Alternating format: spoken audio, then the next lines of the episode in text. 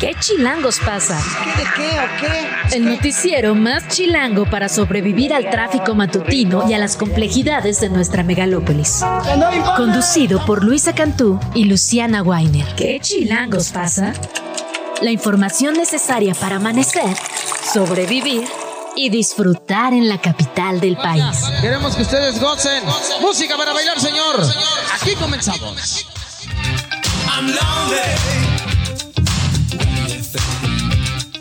Siete de la mañana, dos minutos. Bienvenidos, bienvenidas a ¿Qué Chilangos pasa? Estamos escuchando Need You Tonight del grupo In Excess. Un día como hoy, pero de 1997, Michael Hutchins fue hallado muerto en un hotel de Sydney. Este grupo vendió más de 95 millones de discos en todo el mundo. Esta canción está incluida en el álbum Kick y es una de las favoritas, de las consentidas de Luisa Cantú. Buen día, Luisa Cantú. Muy buenos días, Luciana Weiner y toda la gente que recuerda hoy a Inexes. Efectivamente, esta banda australiana buenísima. Creo que esta es una de las canciones más famosas, pero pensando bien debimos haber escogido una con un ritmo un poco más, más elevado para quitarnos esta sacudida que nos dejó ayer la clase política mexicana. Yo sí amanecí bien bloque diamante, Ah. con ganas de que no haya políticos oportunistas Uy, en este mana. territorio, Sí. en esta cabina. Cerramos el país, cariño. ¿Tú qué tal? Ay, No, y además, o sea, a ver, la política sí, lo electoral sí, esa conferencia de prensa que me dio vida sí, Ah. pero también el frío, la lluvia en esta capital Sí. esta mañana, qué cosa, eso sí me, me, me deprimió. La lluvia desde anoche, ¿no? Ha estado Desde lloviendo anoche. bastante. Sí, no, ojo ahí con los encharcamientos, inundaciones, la niebla, el chipi chipi que continúa, frío también, no, complicado, ¿eh? Hoy el periférico está bastante lento, por lo menos en dirección norte. A mí me tocó. Digo, lo bueno es que me divierto viendo siempre los anuncios de los políticos. Todos los días hay uno nuevo. Yo los registro. Luisa trae, mucha trae la-. Ya, pregúntenme, así de El cada conteo. alcaldía. Sí, bueno, es que esta precampaña ha estado marcada precisamente por la cantidad de publicidad. ¿no? Ya nos los decían estas asociaciones de vecinos que miden en cantidad de toneladas de basura. Bueno, eso es solo, digamos, los que se quitan de los postes. Ahora, las bardas, la pauta en internet. No sé si ya te están saliendo por todos lados en Instagram. Por supuesto, Ajá, claro, en TikTok, claro. en YouTube. Qué cosa de precampaña, insisto. Y todavía falta la No, verdadera y campaña. empezamos muy temprano, entonces ya llegamos a la precampaña que deberíamos estar frescos y con toda la energía, ya como en- ya cansados, ojerosos. Bueno, cansados también los partidos, ¿eh? Sí, Estos ¿no? Claro. rompimientos de los que vamos a estar hablando se están poniendo buenos. No, me da como una sensación agridulce ver todo arder. ¿No te pasa? Como que qué bueno que se digan en voz alta las cosas que desde la ciudadanía se han denunciado muchas veces. Sí. Ojalá se tomen cartas en el asunto y no nada más quede en un pleito que parezca de cúpulas partidistas. Absolutamente, y, y bueno, sí. eh, Y pensar también qué mensajes llevan atrás, ¿no? Porque cada señalamiento, cierto o no cierto, pues evidentemente tiene una intención cuando hablemos del campo político. Entonces, también ahí, ahí está la cuestión. Lo que sí, divertido está. Pues hoy tenemos un montón de entrevistas. Vamos a estar platicando con, en primer lugar, vamos a estar platicando con Víctor Hugo Lobo. La verdad es que el tema que nos interesa con él es más bien el tema de ordenamiento territorial. Sí. ¿Qué va a ser área verde? ¿Qué está previendo un cambio de uso de suelo? ¿Dónde se pueden construir tales o cuales pisos? Digamos, todo eso que está en el Congreso de la Ciudad y en la comisión particularmente que preside Víctor Hugo Lobo nos interesa. Pero bueno, obviamente las reacciones a todos estos señalamientos periodistas que hizo Sandra Cuevas serán nota. Del otro lado vamos a platicar también con Mario Delgado sobre este pues sobre estas precampañas y cómo se van a definir finalmente las candidaturas, ya no solo eh, a los estados, que ya quedó claro, sino el Las Congreso. locales, el Congreso, el Senado, Son más de ahí 20 mil sí. puestos los que vamos a elegir en el 2024. Ahora sí que como cada, como cada elección, elección histórica, la más grande de la historia de nuestro país. Así es. Y esta vez también tenemos a Independientes. Vamos a estar platicando con Lorena Osornio, que la verdad es que es un personaje pues bastante interesante. Es alguien que eh, Y tiene muy ya- chilango, muy de nuestro programa. Muy chilango, totalmente, sí. La verdad es que mm, eh, tiene ya varios intentos, digamos, de llegar a la jefatura de gobierno como independiente. Es, pues, la verdad, una figura importante justo en la alcaldía Cuauhtémoc, que es una, eh, viene de una familia, digamos, de líderes ambulantes del centro histórico. Eh, de hecho, ella nunca ha negado sus vínculos, digamos, con Alejandra Barrios, por ejemplo, ¿no? Lo cual sabemos representa un capital muy importante para cualquier persona que quiera competir por la Ciudad de México, porque la Cuauhtémoc es el corazón del corazón del país, ¿no? O sea, la Cuauhtémoc no solo es la sexta economía nacional, tiene un montón de gente que vota y un montón de dinámicas pues clientelares que tenemos que tener en cuenta, como justo las y los liderazgos de ambulantes. Entonces, bueno, le vamos a preguntar sobre todo esto también. Sin lugar a dudas, mucha información el día de hoy. ¿Te parece si arrancamos? Venga. Como ya decíamos, la nota que tienen todos los medios de comunicación hoy destacada es esta conferencia que dio ayer la alcaldesa de Cuauhtémoc, Sandra Cuevas. Anunció una pausa, en eso sí se vio muy periodista, no rompió, anunció una pausa. Una, eh, ahora sí que qué significa eso, ¿no? Las relaciones personales uno lo entiende. Participación con el, bueno, con el frente, que ya no se llama frente, sino corazón y fuerza pero aquí en la Ciudad de México no sé si sigue llamando va por la Ciudad de México. Esto de los nombres se está volviendo bastante complicado de seguir, pero en general con la Unión de Alcaldías el bloque opositor, de la Ciudad de México, exactamente, que es el bloque de alcaldes y alcaldesas opositores, por lo mismo que rompió Adrián Rubalcaba y por lo mismo que ha denunciado Luis Cházaro, se están inconformando con la designación de Santiago Taboada como precandidato único del PAN, del PRI y del PRD. Lo cierto es que ayer hablamos en estos micrófonos con Jesús Zambrano y le decíamos, bueno, ¿con base en qué se hizo esto? O sea, ¿qué tenía, digamos, Santiago Taboada que no tuvieran el resto de los aspirantes y básicamente Zambrano dijo, personalmente yo consideré que era más importante la alianza y por eso, pues sí, la verdad es que cupularmente se tomó esta decisión de designar por dedazo a Santiago Tabuada. Y la verdad, muy, muy peculiar, ¿no? Porque lo decíamos, la verdad es que estaba arriba en varias de las encuestas. ¿Por qué no dejaron correr el proceso como se había planteado desde el inicio para además darle certeza, ¿no? Al aspirante, eh, al aspirante para la jefatura de gobierno. Sobre todo porque justo habían salido a decir que el proceso iba a tener encuestas y foros, que iba a ser todo muy democrático. Todavía te acuerdas que nos reímos por acá en este espacio y dijimos, pero sí va a ser así o le van a hacer como en lo federal, que a la mitad. Ah, sí, sí, sí. dijo, puede haber arreglos. Nos spoileó y no lo vimos venir. Exactamente. Y solito dijo, no, sí puede haber. Eh, ¿qué, ¿Cuál fue la palabra exacta? Arreglos, ¿no? acuerdos, acuerdos. acuerdos de las cúpulas. Bueno, en fin, así fue finalmente. Y entonces Sandra Cuevas anunció algo que, o sea, fuera del jajajajiji, la verdad es que es bastante preocupante, pues, ¿no? Sí. Este bloque diamante, en alusión a su operativo diamante, que es literalmente no permitir que a quienes ella decida con base en su criterio, que son políticos oportunistas, entren que literalmente pisen las calles de la demarcación. Eso sí está de, locos. Porque además no sé si viste la conferencia completa, pero había gente, dice ella, vecinas y vecinos, con huevos. O sea, literalmente alimentos. A tomatazos. los iban a sacar a tomatazos. Así los vamos a correr si vienen. Bueno, vamos a escuchar parte de lo que dijo Sandra Cuevas porque eh, habló de su molestia y de ciertas decisiones claves. Hoy pongo una pauta con el, con el PAN, con el PRI y con el PRD. Por la falta de palabra. Dos, dejar claro que yo no formaré parte de las filas de Moreno. Y punto número tres, a partir de hoy, en la Coltemo se inicia el bloque diamante, que consiste en no dejar entrar a ningún político oportunista a nuestras calles. Pues efectivamente, ningún político oportunista a criterio, insistimos, ah, de Sandra Cuevas. Con la subjetividad absoluta. Esa es la parte, digamos, informativa. Yo después tengo el chisme de todo lo que dijo en redes y medios, así que ah, buenísimo. vamos a platicar. Bueno, y también hay que decir, no nos vamos a ir a Morena, claro, todos dijeron que no se van a ir a Morena, pero hay que acordarnos que hay dos partidos que aliados de Morena. exactamente. no, y no terminan de tomar la decisión. Mira, me hacen acordar, tenemos un déjà vu de lo que pasó cuando hablamos de la presidencia, de que no toman la decisión, de que se van, o sea, ah, hacen una pausa, pero no se terminan ir del todo, pero no se van a otro partido, pero tienen muchísimas invitaciones, en fin. Veremos ya qué pasa en ese sentido. Por... Ah, no, no. Bueno, además hay que decir que también les tocó a las dirigencias de los partidos locales, a Andrés Ataide, a Ismael Betanzos, a Norarias, que por cierto nos canceló una entrevista eh, esta mañana. Sí. A todos. Los acusó a los tres de haberle pedido plazas. En el caso del PRD, de Norarias, 200 plazas tanto de base en la alcaldía como de honorarios. Le dijo, tú tienes como mil, 200 me tocan a mí, para pagarle a gente que promueva al partido territorialmente. O sea, la verdad, acusaciones muy graves. al PAN le pidió la Secretaría de Obras. Sí. Bueno, el PAN le habría pedido, su versión, la Secretaría de Obras y la jurídica, hasta ella todavía en este momento rarísimo en la conferencia dice, a ver, ¿por qué? Casi como salón de clase y todos, por el cártel inmobiliario. Ah. Y ella, muy bien. rarísimo, rarísimo. Es que fue una conferencia, ¿verdad? particular, sí. O sea, y toda la dinámica que genera, ¿no? Es como muy particular. Pero bueno, como bien decías, efectivamente ya hay una respuesta. Sí, y ahí es bien interesante, ¿eh? porque creo Ah, que parte de lo que ha pasado desapercibido tiene que ver con lo que dijo sobre Ricardo Monreal. Primero, ¿te acuerdas que aquí la entrevistamos, le preguntamos sobre esta cercanía, dijo que era un hombre muy respetable, etcétera, No, etcétera? que se llevaba muy bien con su esposa. Aquí nos dijo, ni es él. A mí me cae bien su esposa. No, más o menos, oye, dijo que le... Bueno, Sí, En fin, sabíamos que era ella. cercano. No, por supuesto, por supuesto. ajá. Sabíamos que era muy cercano. Finalmente eh, dijo en esta conferencia de prensa que el tema con Ricardo Monreal ya no estaba tan fácil porque le había pedido plazas para, para su familiar.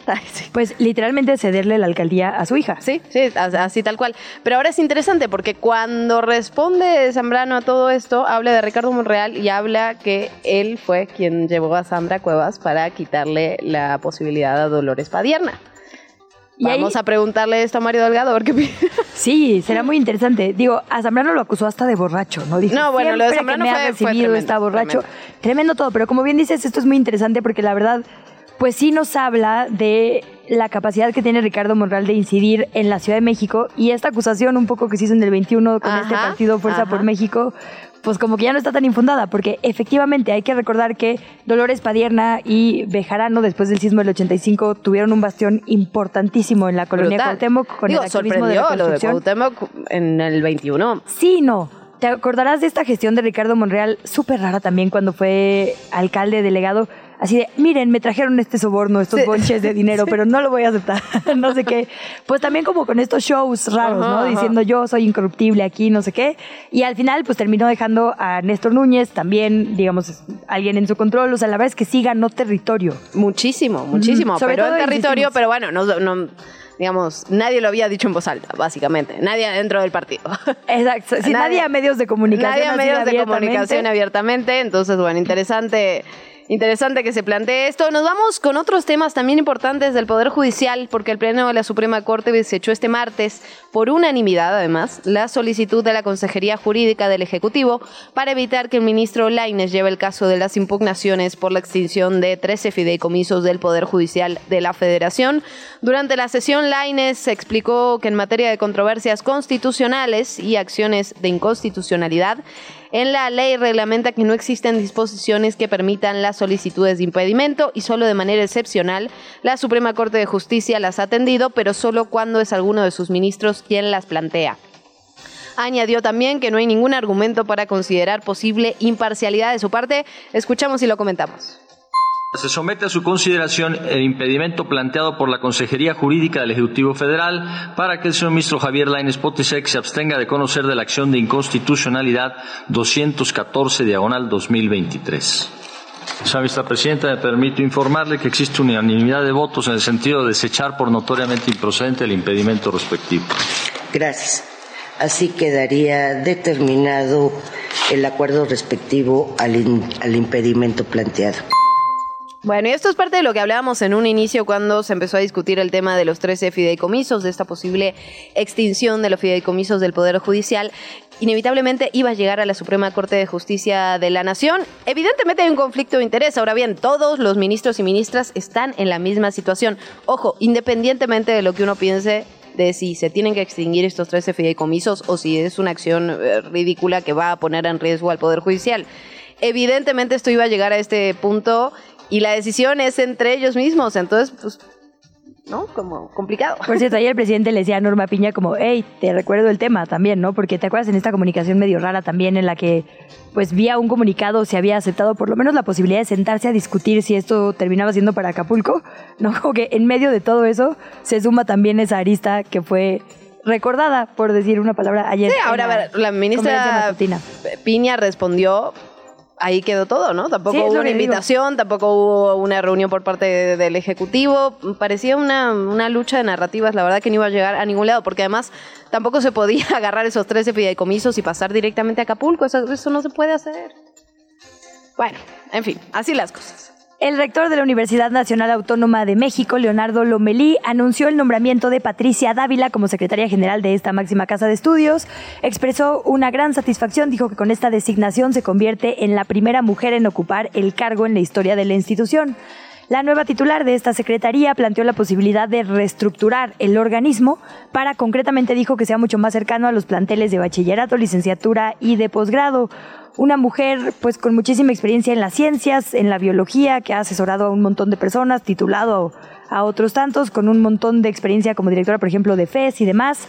Alguien que llega con muchísima expectativa, como bien decíamos, ¿no? En medio de una demanda de democratización y feminista muy importante, que pues le tocará a ella, porque justo el secretario general anterior, hoy rector, se graduó sin cumplir estas palabras, ¿no? Veremos qué pasa en ese sentido. Por otra parte, el tema de la fiscal Ernestina Godoy, seguimos, le damos continuidad a este tema. Se entrevistó ya con los integrantes de la Comisión de Administración y Procuración de Justicia del Congreso Capitalino, esto como parte de esta recta final del proceso de ratificación.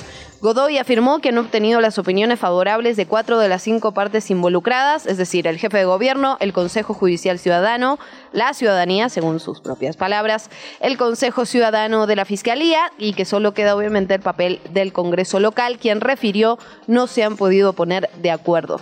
La fiscal de la Ciudad de México descartó hacer una persecución política en contra de opositores políticos, reclamó que las cifras negras de los delitos también son responsabilidad de la sociedad y pidió no tener que estar peleando con las estadísticas. Godoy destacó la reducción de los delitos de alto impacto y sobre las críticas que ha recibido añadió que solo una minoría le que se opone a su continuidad.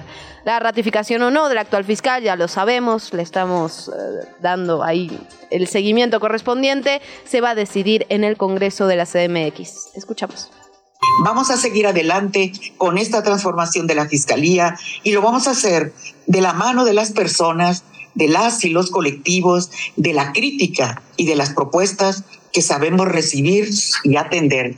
Hoy puedo decirles que me siento orgullosa, junto con todas y todos mis compañeros, de pertenecer a la Fiscalía General de Justicia de la Ciudad de México y de ser parte de esta transformación que hemos construido.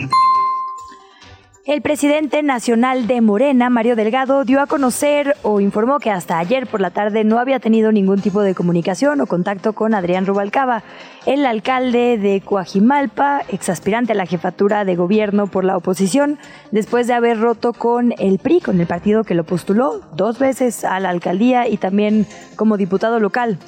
El presidente local, Sebastián Ramírez, dijo que Morena sí le daría la bienvenida, puesto que tuvo la dignidad de denunciar estas prácticas de la oposición y de renunciar. Así han pues arropado, por lo menos en discurso, a Adrián Rubalcaba. Escuchamos a continuación a Mario Delgado. Yo no he hablado con él, no sé si tiene interés. Pues le reconocemos a Rubalcaba que haya denunciado las complicidades de su dirigente con la mafia inmobiliaria. Es evidente que no pueden explicar cómo seleccionaron a Tahuada, no me dio ningún proceso democrático. Entre ellos mismos pues se apuñalaron la espalda porque según esto iba a haber una encuesta. Bueno, en otros temas, la Secretaría de Relaciones Exteriores se mantiene atenta a la evolución del secuestro de esta nave carguera en aguas internacionales del Mar Rojo. El gobierno mexicano informó que la tripulación se compone de 25 personas, en las que, a partir de la información que tienen, se encuentran dos mexicanos. La Cancillería está atenta al tema a través de su embajada en Arabia Saudita. La Embajada de México informó que ha realizado gestiones mediante canales diplomáticos, esto para corroborar la situación de la tripulación y que ha tenido comunicación con representantes de embajadas de otros países involucrados para realizar gestiones que conduzcan a la liberación de los tripulantes. El gabinete del gobierno de Israel votó ayer martes a favor de aprobar un acuerdo de intercambio de rehenes con Hamas a ya seis semanas de ataques en contra de la población civil de Gaza. En un comunicado, la oficina del primer ministro de Israel dijo que 50 rehenes, mujeres y niños van a ser liberados por Hamas en un transcurso de cuatro días. Durante este periodo, de acuerdo con la versión de Israel, va a haber una tregua con las acciones militares. Hamas también lanzó un comunicado confirmando la liberación de estos 50 rehenes a cambio de 150 mujeres y niños palestinos que están detenidos en cárceles israelíes. Este acuerdo permitirá la entrada a Gaza de camiones con ayuda humanitaria, suministros médicos y combustible. Y no queda más que decir que ojalá, porque lo que hemos Ojalá visto son sí. supuestas pausas de cuatro horas en las que son bombardeados hospitales y escuelas. Ayer el bombardeo de una ambulancia. Bueno, el asesinato de personal de Médicos Sin Fronteras, ¿no? La dos, es que- dos médicos, dos, mm, dos personas, dos doctores, perdón, de Médicos Sin Fronteras fueron asesinados justamente en la franja de Gaza. Ojalá se, se logre este alto al fuego, se cumpla durante los cuatro días, se, se logre la liberación de, de varias de las personas secuestradas. Ojalá se llegue a buen puerto en ese sentido. Nos enterábamos ayer en la noche, tuvo la mediación justo del gobierno de, de Turquía, de Qatar. Eh, pues es- hay que esperar, ¿no? Hay que esperar. Y tirarle al alto del fuego, en realidad. Sí, ¿no? absolutamente. Bueno, y, y en ese sentido, eh, bueno, varios de los actores, actrices que se pronunciaron por el alto al fuego en, en la franja de Gaza fueron sacados de sus proyectos en Hollywood. Esto, la verdad, ayer Sí, lo leía. esta mexicana, ¿no? Que fue Ah. expulsada de la serie Scream. Y la verdad es que, a ver, no ponía nada, eh, digamos, que- no fuera, que estuviera fuera de lógica, ¿no? Decía, yo también vengo de un país colonizado como México, Palestina será libre. Perdón, ¿eso le costó la chamba? Sí, no, no había un llamado al odio, chamba, pues, o tal sea. cual, tal cual. En fin, nos vamos con más de la política nacional. Durante su segundo día de precampañas en Veracruz ante militantes y simpatizantes, la precandidata de Morena por la presidencia, Claudia Sheinbaum, sostuvo que la tarea más importante es defender el modelo de humanismo mexicano de la Cuarta Transformación para así evitar el regreso de los malos gobiernos del neoliberalismo, así lo dijo. La ex jefa de gobierno aseguró que son el único partido que puede garantizar estabilidad económica y política del país. Y del otro lado, Xochil Gálvez, la todavía precandidata de Fuerza y Corazón, nos va a costar acostumbrarnos a no decirle Sí, Frente cara. Amplio. Bloque opositor. De- ayer me dio muchísima risa. Estaba viendo una mesa de análisis y decían el FOC. Y yo, no, ¿qué es el FOC? Es el FIC en todo caso, ¿no? Fuerza y corazón. Pero bueno. Bueno, quizá hubo dolo.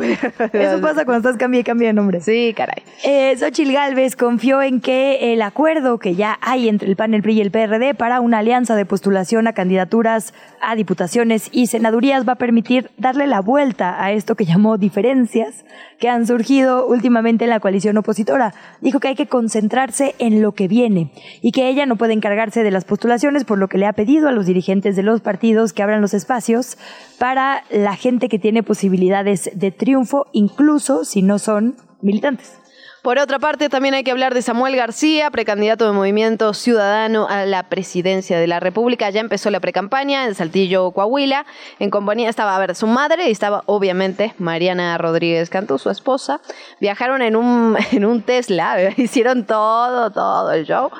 Hasta una de las principales cruceros ahí en la ciudad, pegaron stickers naranjas en los automóviles. Recordemos que está usando este lema de las nuevas formas de hacer política, el nuevo Samuel García porque cuando se confirmó su candidatura para la presidencia de México aseguró que el país necesita un presidente joven y que por esa razón levantó la mano para participar en la contienda electoral de 2024. Justo ayer leía a Jorge Álvarez Maínez diciendo, vean, ¿cuándo habían visto a la mamá de un candidato? Y es como, denme propuestas, manos. O sea, sí, sí saben que Milei se reconcilió con sus padres después de 10 años cuando ganó la presidencia, ¿verdad? Exacto, la verdad que no, es- no es una buena referencia, Oye, eh, amigos. excelente respuesta, por cierto.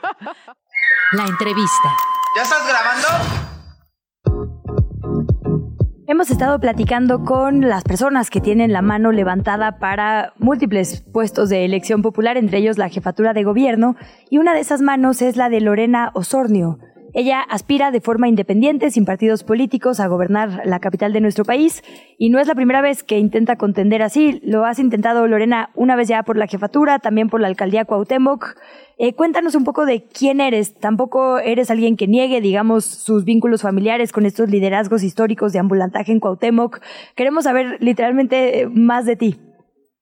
Hola, muy buenos días. Gracias por la por la invitación. Sí, este, desde hace ya, desde 2015 que iniciaron las candidaturas independientes, pues decidimos participar en estos procesos electorales cuando nos dan la oportunidad a ciudadanos que sin tener ningún partido político, pues podamos ser, aspirar un puesto de elección popular.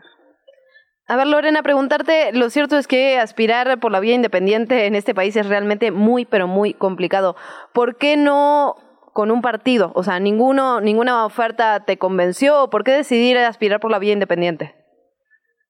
Porque todos los partidos políticos en determinado momento tienen sus ideales. Eh, siempre me, me he fijado que ellos trabajan más para el partido y no para la ciudadanía. Y eso es lo que nosotros buscamos, que realmente se ha escuchado la voz de la ciudadanía, que se trabaja para las necesidades que tenemos en nuestra ciudad, que es, son que, que se genere algo diferente para nosotros los ciudadanos. Nosotros somos ciudadanos que salimos todos los días a, a trabajar, que somos personas que necesitamos ser apoyados por las nuestros entes de gobierno, sin embargo, pues no es así, no es así.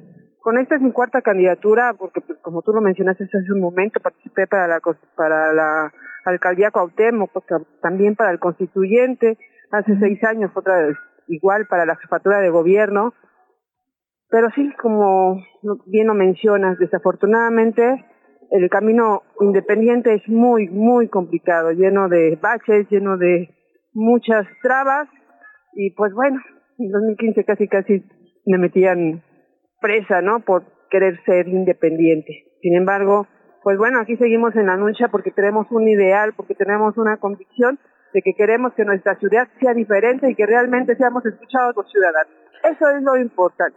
Lorena, lo cierto es que la alcaldía Cuauhtémoc, donde tú vives y has trabajado, si no me equivoco, toda tu vida, es una de las alcaldías más importantes cuando hablamos de la votación general de la Ciudad de México. Es la que aporta, la segunda que aporta eh, mayor cantidad de votos, es una en la que se deciden muchas cosas, literalmente donde están los poderes, las oficinas, ¿no?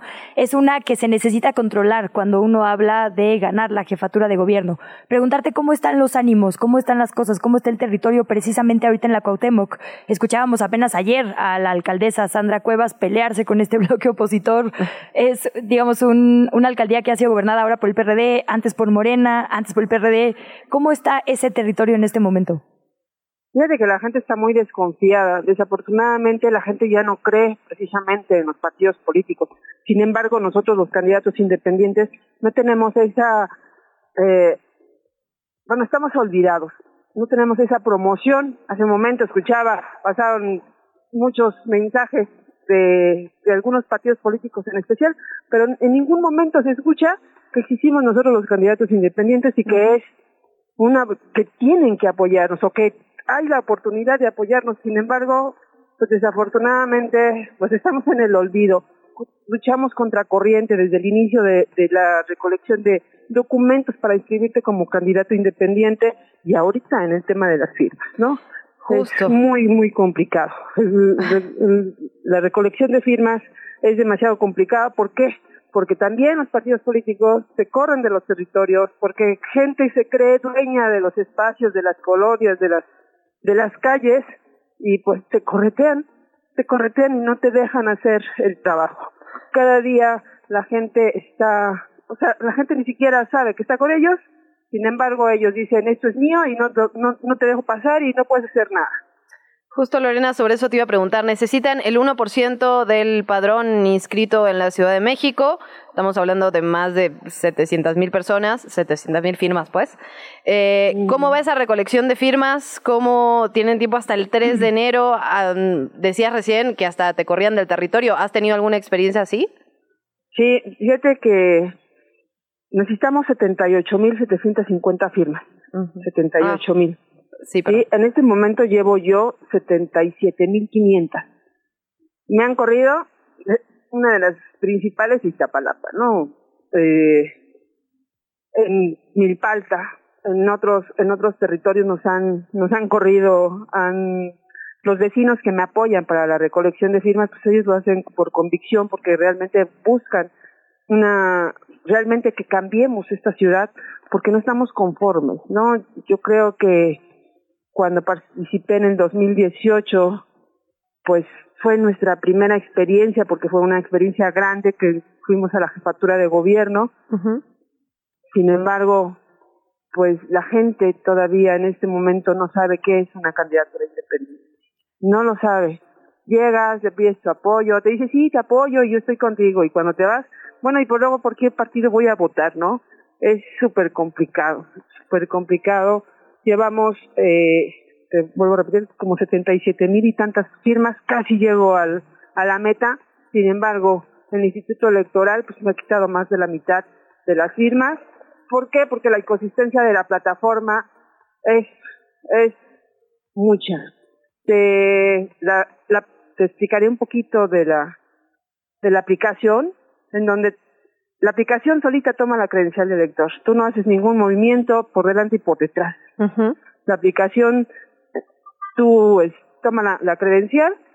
Sin embargo, hace un, el mes pasado tuve una audiencia para recuperar la mayor cantidad de firmas posible, pero pues no, no, no podía estar muy estrictos, es, exageran, ellos no son peritos grafólogos, ellos no son peritos en imagen, ellos no son peritos en nada de ese tipo de cosas sin embargo, pues no pudimos obtener más que 750 firmas de 20 mil que fuimos a revisar.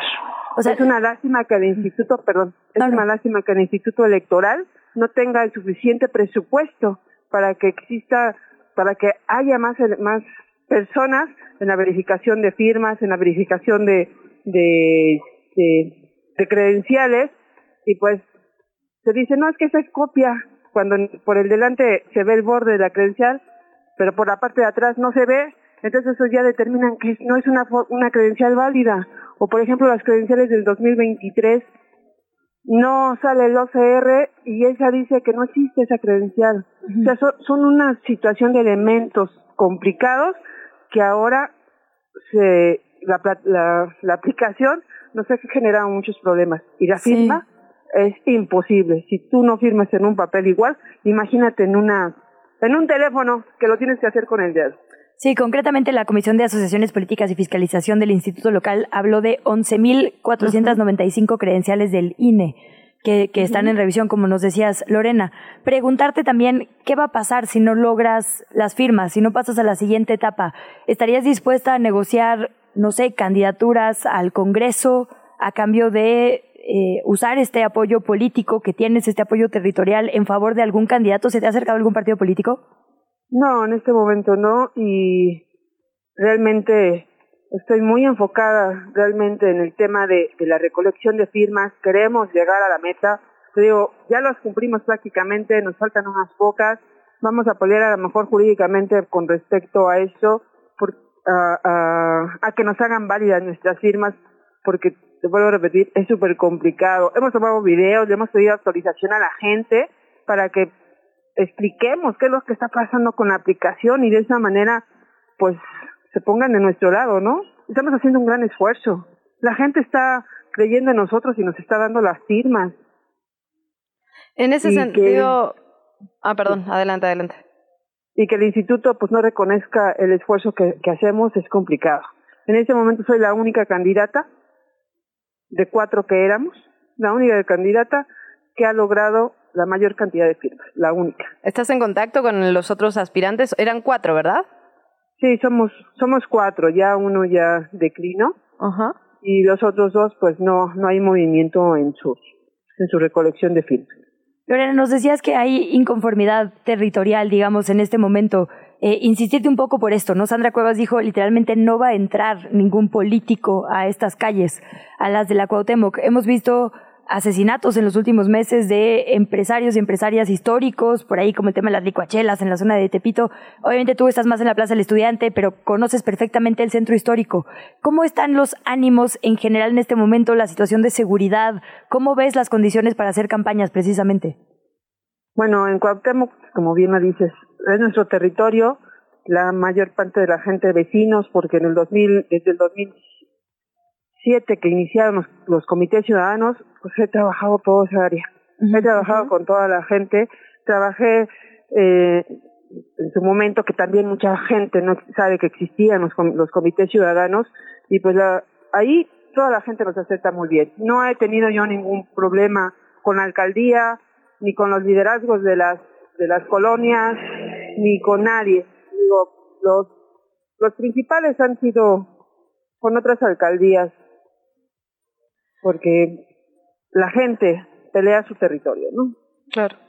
Pues Lorena, agradecerte muchísimo tu tiempo, estos minutos de plática. Estaremos obviamente dándole seguimiento al tema. Lorena Osornio, aspirante a candidata independiente para la jefatura de gobierno capitalina. Gracias, de verdad. No, muchas gracias a ustedes. Muy buen día. Muchas gracias. Muy buen día. Gracias y buenos días. Es un perfil bastante interesante el de Lorena Osorio, como bien decías. Esta vez no quiso hablar tanto, me, me llamó la atención, porque en otras ocasiones sí habla, digamos, de sus vínculos familiares.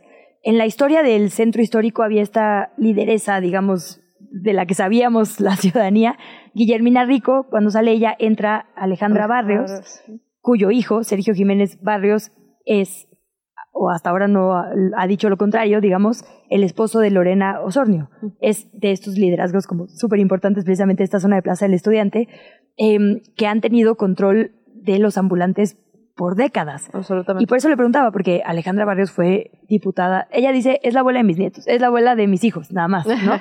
Pero bueno, sigue siendo su suegra. Y ella fue, como sabrás, eh, diputada en la Asamblea Legislativa por el PRI. Se habla de que más bien siempre habían jalado con ese partido, digamos, siempre habían tenido vínculos históricos, hasta ahora que ella intenta ir por la vía independiente. Eh, otros familiares han intentado justo eh, con el PRD, por ejemplo, pero siempre como en este bloque opositor.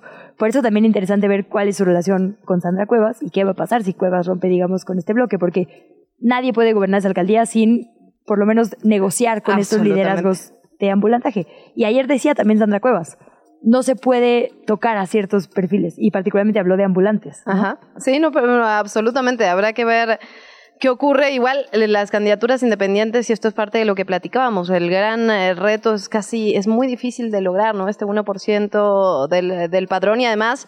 Lo decíamos, distribuido en ciertas zonas particulares que sea representativa de la capital del país, es decir, eh, muy pero muy difícil todavía las candidaturas por la vía independiente, lo vivimos con Marichuy, veremos qué pasa en esta ocasión, pero ya nos decía, uno de los cuatro mm, candidaturas independientes a la jefatura de gobierno capitalina ya se bajó. Sí, no, Las otras tres están teniendo muchas dificultades. Ya, según, según su propia versión, digamos, tiene una cantidad importante de firmas, estaría muy cerca, pero se le está en revisión más de 11 mil de estas. De hecho, y se le está siendo acusando de acusada. un delito, en realidad. Absolutamente, se le está acusando de un delito. Entonces, bueno, veremos qué pasa en ese sentido. Interesante, sin duda. Y Y ahí- sí, o sea, como para poner en contexto esto que dices de la complejidad de candidatos independientes. El candidato independiente al que mejor le ha ido fue a Arne Austenruten Sidney. No, es literal, creo que sí es así el apellido. Pero bueno, Arne, quien fue el city manager, te acordarás de eh, Xochitl Galvez cuando fue alcaldesa de la Miguel Hidalgo precisamente, él intentó contender como independiente, fue el que mayor votación obtuvo, digamos, y aún así el voto nulo, le, o sea, tuvo casi los mismos votos nulos la, esa elección que él como independiente. Entonces, es que, a ver, no tener un no partido solo- político atrás con todo lo que eso implica, en este país en particular, ¿eh? es, es casi imposible, es casi imposible. Sí, pues digo, lo que denunciaba ella, ahí está el tema de publicidad, está el tema de recursos, y bueno, como ya O sea, escuchamos no, no aparece ni en las encuestas. ¿Quién? Tal cual. Digamos, la Ah, mayoría sí. de los independientes no aparecen en las encuestas. Ayer, sí. Salvo el, un polémico. Fíjate que ayer escuché una entrevista bien interesante con Rodrigo de las Heras, que justo decía que nos falta mucha pedagogía ciudadana respecto a entender lo de las encuestas. Porque esto, ayer fue muy polémica, muy discutida esta encuesta que le da como 50 puntos de ventaja Claudia Sheinbaum sobre Xochitl Galvez. Y él decía, a ver, mi metodología Y está 32 clara. de Clara contra Taboada, ¿no? 32 puntos Sí. porcentuales. De esa vamos a hablar un poco más adelante, pero sí, ah, no, ya la mencionábamos. Sí, justo esa decía él, si ustedes se meten al INE, ahí está quién la pagó, cuánto costó, si yo la pagué, ¿no? ¿Cuál es la metodología, si de casa, si no? O sea, todo está ahí para que lo consultemos. El tema es que a veces no lo hacemos. No, absolutamente. Y también la metodología, digamos, tiene un montón de implicaciones. O sea, la ciudadanía no tiene por qué saber si es mejor hacer una encuesta telefónica, una encuesta por internet, una encuesta presencial. Es en casa, se lo decimos. En casa el margen de error es como 6%, Absolutamente, ajá. ¿no? Y esto es parte de lo que pasó en Argentina justamente con las elecciones presidenciales, que decíamos, oye, todas las encuestas fallaron. Pues sí, todas las, muchas encuestas al menos fallaron y tenían que ver justamente con una metodología que no estaba siendo representativa de la población por diversos motivos, ya sea porque ya no hay teléfonos en casa, ya sea porque a una por teléfono uno no dice exactamente lo que piensa y Sí. otro tipo de, de Aunque sí es verdad, de las eras decía, en este país las presenciales tienen un margen de error bajísimo. Como bien dices, las de teléfono, uno porque también le apuntan a cierto sector que no es representativo. Y bueno, hay líderes de opinión que usan hasta las de su Twitter, pues, o sea, eso también Ah, sí. tantita, ¿no? Nuestro micromundo Sí, no exacto. es representativo de la población. Fíjate que ayer justo. Viri Ríos hacía un ejercicio muy interesante de, eh, hizo las mismas preguntas que esta encuesta de las eras, de por quién votaría Tata, y en su encuesta de sus redes ganaba Xochitl. Ay, claro. Y en la otra, obviamente, ganaba Claudia por más de 50. Por eso decía, la gente que me sigue claramente es de una tendencia, porque Twitter claramente es de un sector muy específico. Entonces no sean injustos con la metodología, ¿no? No, y experiencia personal no es estadística, ¿no? O sea, nos queda Sí, clarísimo. Nos vamos con otros temas, Luisa Cantú. ¿Qué chilangos pasa? En los medios y en las redes sociales. Empezamos a medios y redes sociales, son las 7 de la mañana, 47 minutos. Nos vamos al New York Times en español. Voy a retomar un artículo que me pareció muy interesante. Siento que es del tipo que te gustaría a ti, Luisa. Entonces, atención. A ver. Quería cultivar la resiliencia en mi hijo, no marcarlo de por vida. A 274 Ouch. metros de altura. Este, no, pero bueno, porque a ti te te voy a dejar leer, a ver. no sé si preocuparme. Son- no, amiga, son el tipo de reflexiones que a ti te interesan Ah, ver, sobre infancias. 274 metros de altura sobre una roca empecé a cuestionar mi estrategia de crianza. Es un texto de Eric Vance que es muy, la verdad a mí me pareció muy bonito y muy interesante porque lo que hace es contar, empieza por una experiencia personal, digamos, a su esposa y, él llevan a su hijo de 7 años a escalar como una, como una montaña, ¿no? Como una formación rocosa ahí de 274 metros de altura que parece poquito, pero cuando estás escalando no, no se ve tanto. Y lo que pasa es que a medida que van, obviamente a medida que van subiendo, ¿no? El, el- su hijo, el niño, empieza a tener miedo, a decir que no quiere, a decir que mejor sí, que mejor no, que asustarse, ¿no? Claramente. Y lo que desata, digamos, toda una, una discusión, un análisis, ¿no? Sobre la resiliencia y sobre las decisiones que uno toma, ¿no? A la hora de, criar o a la hora de, de convivir o a la hora de hacerse cargo de alguien más, que tiene que ver con esta línea fina, ¿no? Entre eh, empujar, entre forjar, entre formar y por otro lado no presionar, ¿no? O sea, la resiliencia y todo. Es imposible, amigos. Amigas. sí, sí, qué interesante. Reflexión, efectivamente. Sí, la, la verdad que está muy interesante y obviamente independientemente de la experiencia personal lo va intercalando con entrevistas de expertos, con psicología, con texto. Entonces, bueno, interesante en ese sentido. Quería cultivar la resiliencia en mi hijo, no marcarlo de por vida en el New York Times. Recomendado. Me encanta, porque además eh, yo tengo ya este pues pequeño activismo, le voy a decir. Ay, sí. Ah, De- ya ves, ah, me hiciste sentir mal. No, no, o de poner en las primeras planas de los medios los temas de crianza. O sea, normalmente justo están así que en la esquina última de la sección de bienestar, ya sabes. Y la verdad es que estos temas son la médula de la sociedad. Entonces yo pensaría que estas reflexiones efectivamente tienen que llegar a los sitios donde ponemos como prensa las notas que les decimos a la ciudadanía importan. Bueno, yo voy a cambiar de tono radicalmente. A una ver. Eh, me pareció interesante. Digo, Arturo Saldívar escribe constantemente, periódicamente, una columna Ah, sí, la en vi, Milenio. Ayer le pone ¿Por qué me sumo al proyecto de Claudia? ¿no? O sea, como que Voy a, poner el no subtítulo aguantas. porque es maravillosa. Punto. Gracias. Sí. también. Pero es interesante, ¿eh? y a ver, digo, yo jamás he ocultado que hay muchas cosas que le aplaudo un montón como ministro de la Corte, y una de ellas es, pues, decir en voz alta cosas que el resto de la Corte no dice, ¿no? Como profundas desigualdades. Ahorita me lo peleas, déjame. no, un poco esto que dice, o sea, empieza diciendo, México estuvo sumido en un sistema político y económico profundamente injusto. Digo, yo no digo que ya se haya resuelto, ¿no? Pero suscribo absolutamente que, lejos de hacer realidad las promesas de igualdad y justicia de nuestra Constitución, hubo un régimen de privilegios. Absolutamente. La Corte, o sea, sí, creo que ahí nadie se lo puede pelear, ¿no? En gran medida fueron años marcados por la corrupción, bochornosa por la simulación, redes clientelares, desigualdad, autoritarismo. Bueno, aquí Sandra Cuevas, ¿no? También así de los- las cosas por su nombre. Y eso me parece bien que se diga. Eh, como consecuencia, las desigualdades históricas se arraigaron profundamente en esos años, bla, bla, bla. Y él dice, a través de mi trayectoria como juez, tuve esta visión, digamos, de romper con todo esto anterior. Creo que en muchos momentos se enfrentó contra grupos de poder importantes en nuestro país y en la Corte, y como presidente de la Corte sobre todo. Y dice esto, no se trata de cargos, sino de un llamado que no puedo ignorar de mi conciencia, que es lo que argumentó como motivo... Si nos eh, están viendo en video, todas mis caras me van a delatar para siempre. Así. Está bien, porque, también estamos está en bien que YouTube. haya Estamos en. Facebook Live, por cierto. Ah, sí, también nos pueden ver Estamos acá haciendo caras mientras No, y está bien, porque habla de la columna. Exacto, se trata de contraposiciones. Y no, o sea, en realidad, digo, no es ninguna sorpresa la columna. Evidentemente esto es lo que ha más o menos venido diciendo, pero este es como su primer posicionamiento en el que explica y ya, ¿no? Digamos, eh, desmenuza por completo eh, esto que está decidiendo.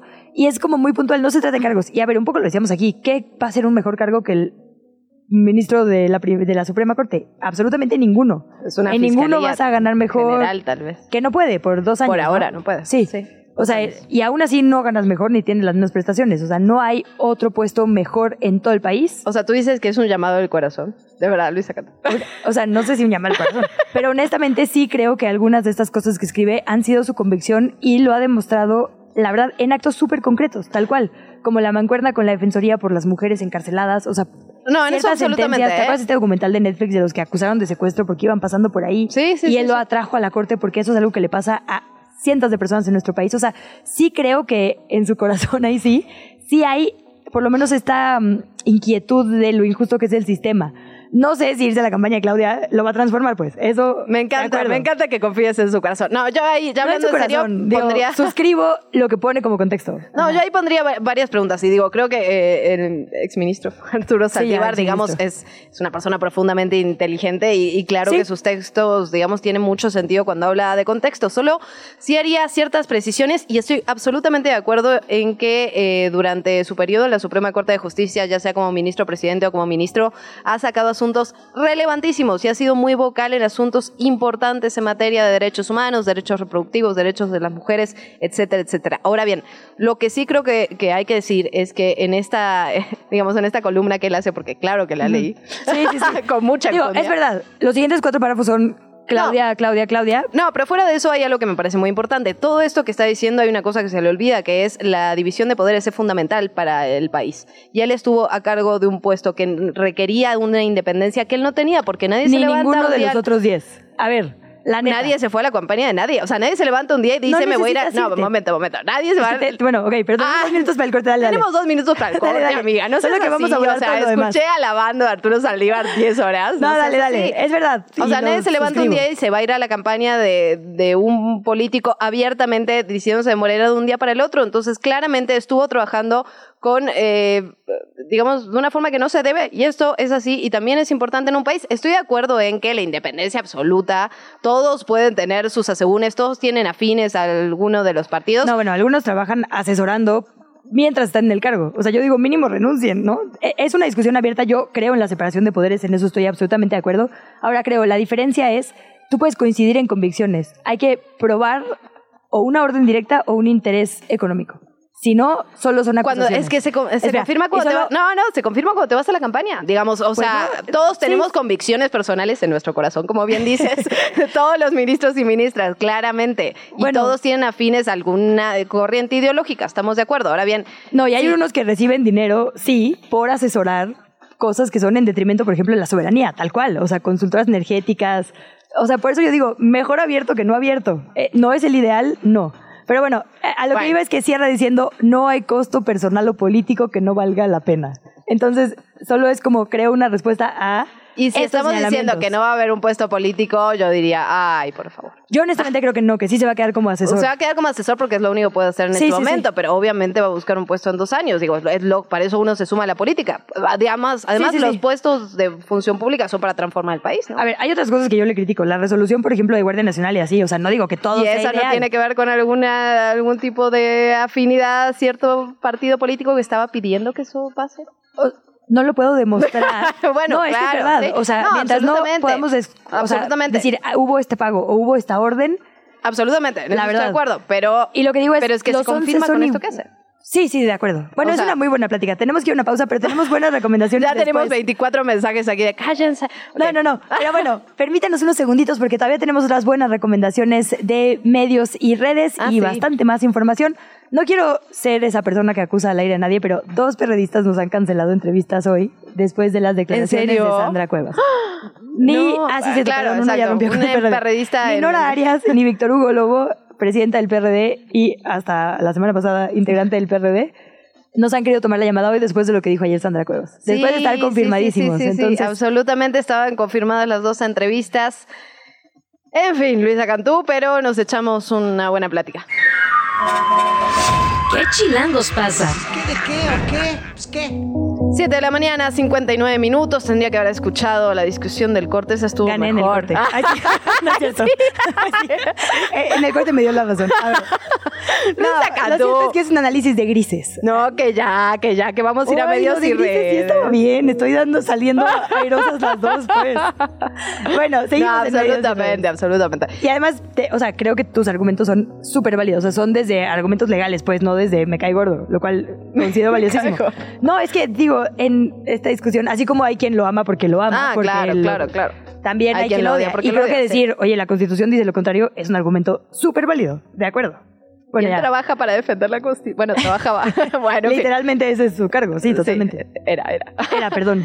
Bueno, nos vamos a, ya que estamos en este chisme, nos vamos a seguir con el chisme en la cuenta de Juan Ortiz MX, arroba Juan-Ortiz MX. Él eh, trabaja gestión pública, parlamento y está es el director de Lupa Legislativa y siempre hace unos hilos muy interesantes. Ahora me voy a ir con este hilo que ya lo decíamos. Veíamos la parte informativa, lo de Sandra Cuevas, pero yo quiero ir a la parte de grilla. Así, de a todos lo que les pegó. Y vamos a citar textualmente, como no. Mi silla. A ver, el primero, Jesús Zambrano me recibió borracho. Le pedí apoyo para competir por la jefatura de gobierno. Me dice, ¿y tú quién eres? Y ella dice, si Luis Cházaro levantó la mano, ¿por qué yo no? Y esto no lo pone Juan Ortiz, pero sí lo recuerdo yo de la conferencia. Ella dice, si Luis Cházaro, que es hasta menos inteligente que tú, levantó la mano, ¿por qué yo no? Bueno. Otro, ¿a quién más le pega a Sandra Cuevas en esta conferencia de prensa polémica, sin lugar a dudas, y que nadie nos tomó la llamada en efecto, como ya decías? Alito Moreno no vende a su madre porque está muy grande. Para él, ser institucional es ser lambiscón. A usted le falta orden y disciplina. Me ofreció ser diputada federal para aceptar lo que decidieron. Esto sobre Alito Moreno. ¿Quién más le pegó? Eso es interesante porque habla de cómo se intentó hacer una operación cicatriz para que pareciera que había un cierre de filas por Tabuada. Absolutamente. Lo cual salió muy mal.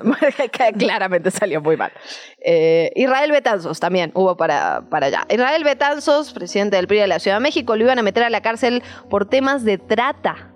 Me pidió la dirección territorial del centro y 50 posiciones para la diputada Barrios y proteger el comercio informal. Estoy citando textual todo, ¿eh? No, pero bueno. ¿Para qué? Para, que no se sí, Es que, a ver, lo de trata por su cercanía con Cuauhtémoc Gutiérrez de la Torre, quien efectivamente está acusado de haber hecho una red de trata en las instalaciones y con dinero del partido local. Y se hicieron unos trabajos de investigación periodística brutales, Tomás. Y el tema de barrios, efectivamente, Betanzos fue de la Jucopo en el Congreso local, bueno, hoy Congreso antes de Asamblea, y Alejandra Barrios fue diputada del PRI. O sea, nada de lo que está diciendo. No, no, nada suena, suena, locura, solo que, bueno. También hubo para Andrés Ataide, el presidente del PAN en la Ciudad de México, nos hemos platicado en este espacio con él. Dice, y esto ya lo comentabas, me pidió la dirección jurídica y la dirección de obras, porque también me pidió posiciones.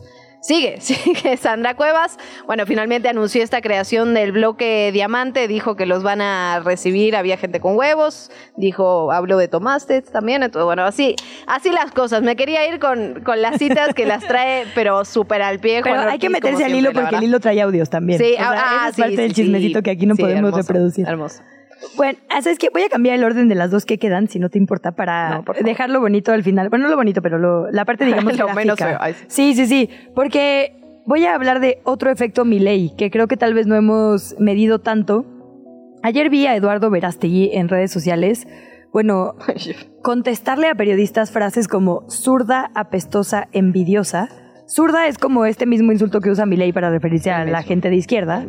Pero es un hombre periodista el que le dice zurda como si insultar en femenino fuera peor, ¿sabes? Muy sintomático, muy sintomático. Y me parece que un poco esa es la lección de Verástegui, que ha tratado de justo compararse con Milei como de, ah, tengo que radicalizar mi discurso. claro. De haber matizado este video donde salía disparando con un arma de fuego de uso exclusivo del ejército y haber dicho, no, no, no, era simbólico, me refería, ya sabes, como metafóricamente. Ayer derecha la flecha. Libre portación de armas para legítima defensa, sí o no, viva la libertad y sale disparando no en uno, en tres videos. Ay, no, ya. Digo, sí, ni vale la pena dedicarle más tiempo, solo decir se está radicalizando también en discurso en una clara movida electoral porque no tiene ni el 10% de las firmas, él sí. Bueno, Javier Milei tuvo que bajarle al discurso de armas, matizar, de venta de niños, de venta de órganos, Pero todas quizá cosas era como que para que las derechas no psicópatas se digamos, sí cerrarán bloque con el perdón. No, no, no, sí, absolutamente. No, y porque se empezó a ver en el electorado, ¿eh? Empezó a bajar muchísimo y eso se vio en, en las encuestas, cómo empezó a bajar el apoyo de las mujeres, sobre todo, ¿no? De las mujeres que tienen hijos y que decían, yo no quiero que mi hijo tenga un arma libremente.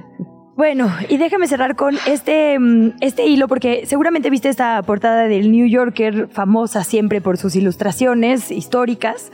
Eh, esta sobre noviembre, sobre el Día de Gracias en Estados Unidos, pues son puras personas, esta ilustración de una mesa, evidentemente como con comida acabada, gente que está cenando, y absolutamente todas las personas en el celular. Unos están enseñándose la foto, otros tomándole Mm, fotos de los nietos, no sé qué, otros tomándole foto de la comida, lo que la verdad es una cena de convivencia normal, todo el mundo con el celular. Y hace entonces un recuento desde 1949. Eh, la primera portada en alusión a estos temas, a cómo la convivencia familiar estaba siendo intervenida, digamos, por los aparatos electrónicos, es una familia cenando viendo la final del béisbol en el 49, que era como, digamos, coincidía con la temporada de deporte en ese entonces y ahí la primera crítica fue, bueno, toda la familia está viendo en el televisor, allá a lo lejos, pero por lo menos junta, digamos, el mismo partido. El mismo partido. Ah, bueno, sí, el juego, digamos, de béisbol. Y entonces dice que esta fue la inspiración, esta portada de 1949 de Konstantin Alajov para Chris Ware, que hizo esta portada ahora desde el 2006. Hizo una muy similar en la que estaba esta misma cena de personajes que vemos hoy en 2023. Son los mismos personajes cenando, pero estaban viendo la final de la NFL con ciertos temas. Digamos, los que están viendo el béisbol en el 49 estaban todos juntos viendo el béisbol, las niñas, los niños. En el 2006 ya está, ya se es la adolescente sentada en su silla aparte, casi en la recámara de al lado, en su propio celular con sus audífonos y el resto de la familia viendo la tele, ¿no? Como diciendo, aquí ya hubo un rompimiento de, eh, por completo de la convivencia. Hay incluso una foto ahí como escondida de estos, ¿no? De un soldado que está ausente porque claramente, eh, pues Estados Unidos ha perdido a muchos jóvenes justo por temas como Irak, Afganistán y demás. Están, se ve esta, este retrato del joven. Eh, Son como, digamos, la explicación de todos estos detallitos que quizá no podríamos ver a primera mano. Y tal cual, esa es la evolución. Son estos mismos personajes del 2006 que estaban viendo la tele, los que ahora están, década y media después, siendo protagonistas de el Festival de Día de Brujas que están viendo en la escuela los papás a través del celular y ahora cenando, todos conviviendo a través de su celular. La verdad es un hilo que publica Pedro Paredes, la cuenta es Pedro Paredes DC, bien bonito, que habla justo de todo lo que nos cuenta el cartón, ¿no? La caricatura gráfica que también hace un periodismo social muy interesante. Oye, qué hilazo, ¿eh? Lo acabo de compartir en, en redes sociales, pues la Ah, verdad que está está bueno, recomendamos, increíble, recomendamos. bien, gran recomendación, gran recomendación. Bueno, nos vamos con otras cosas.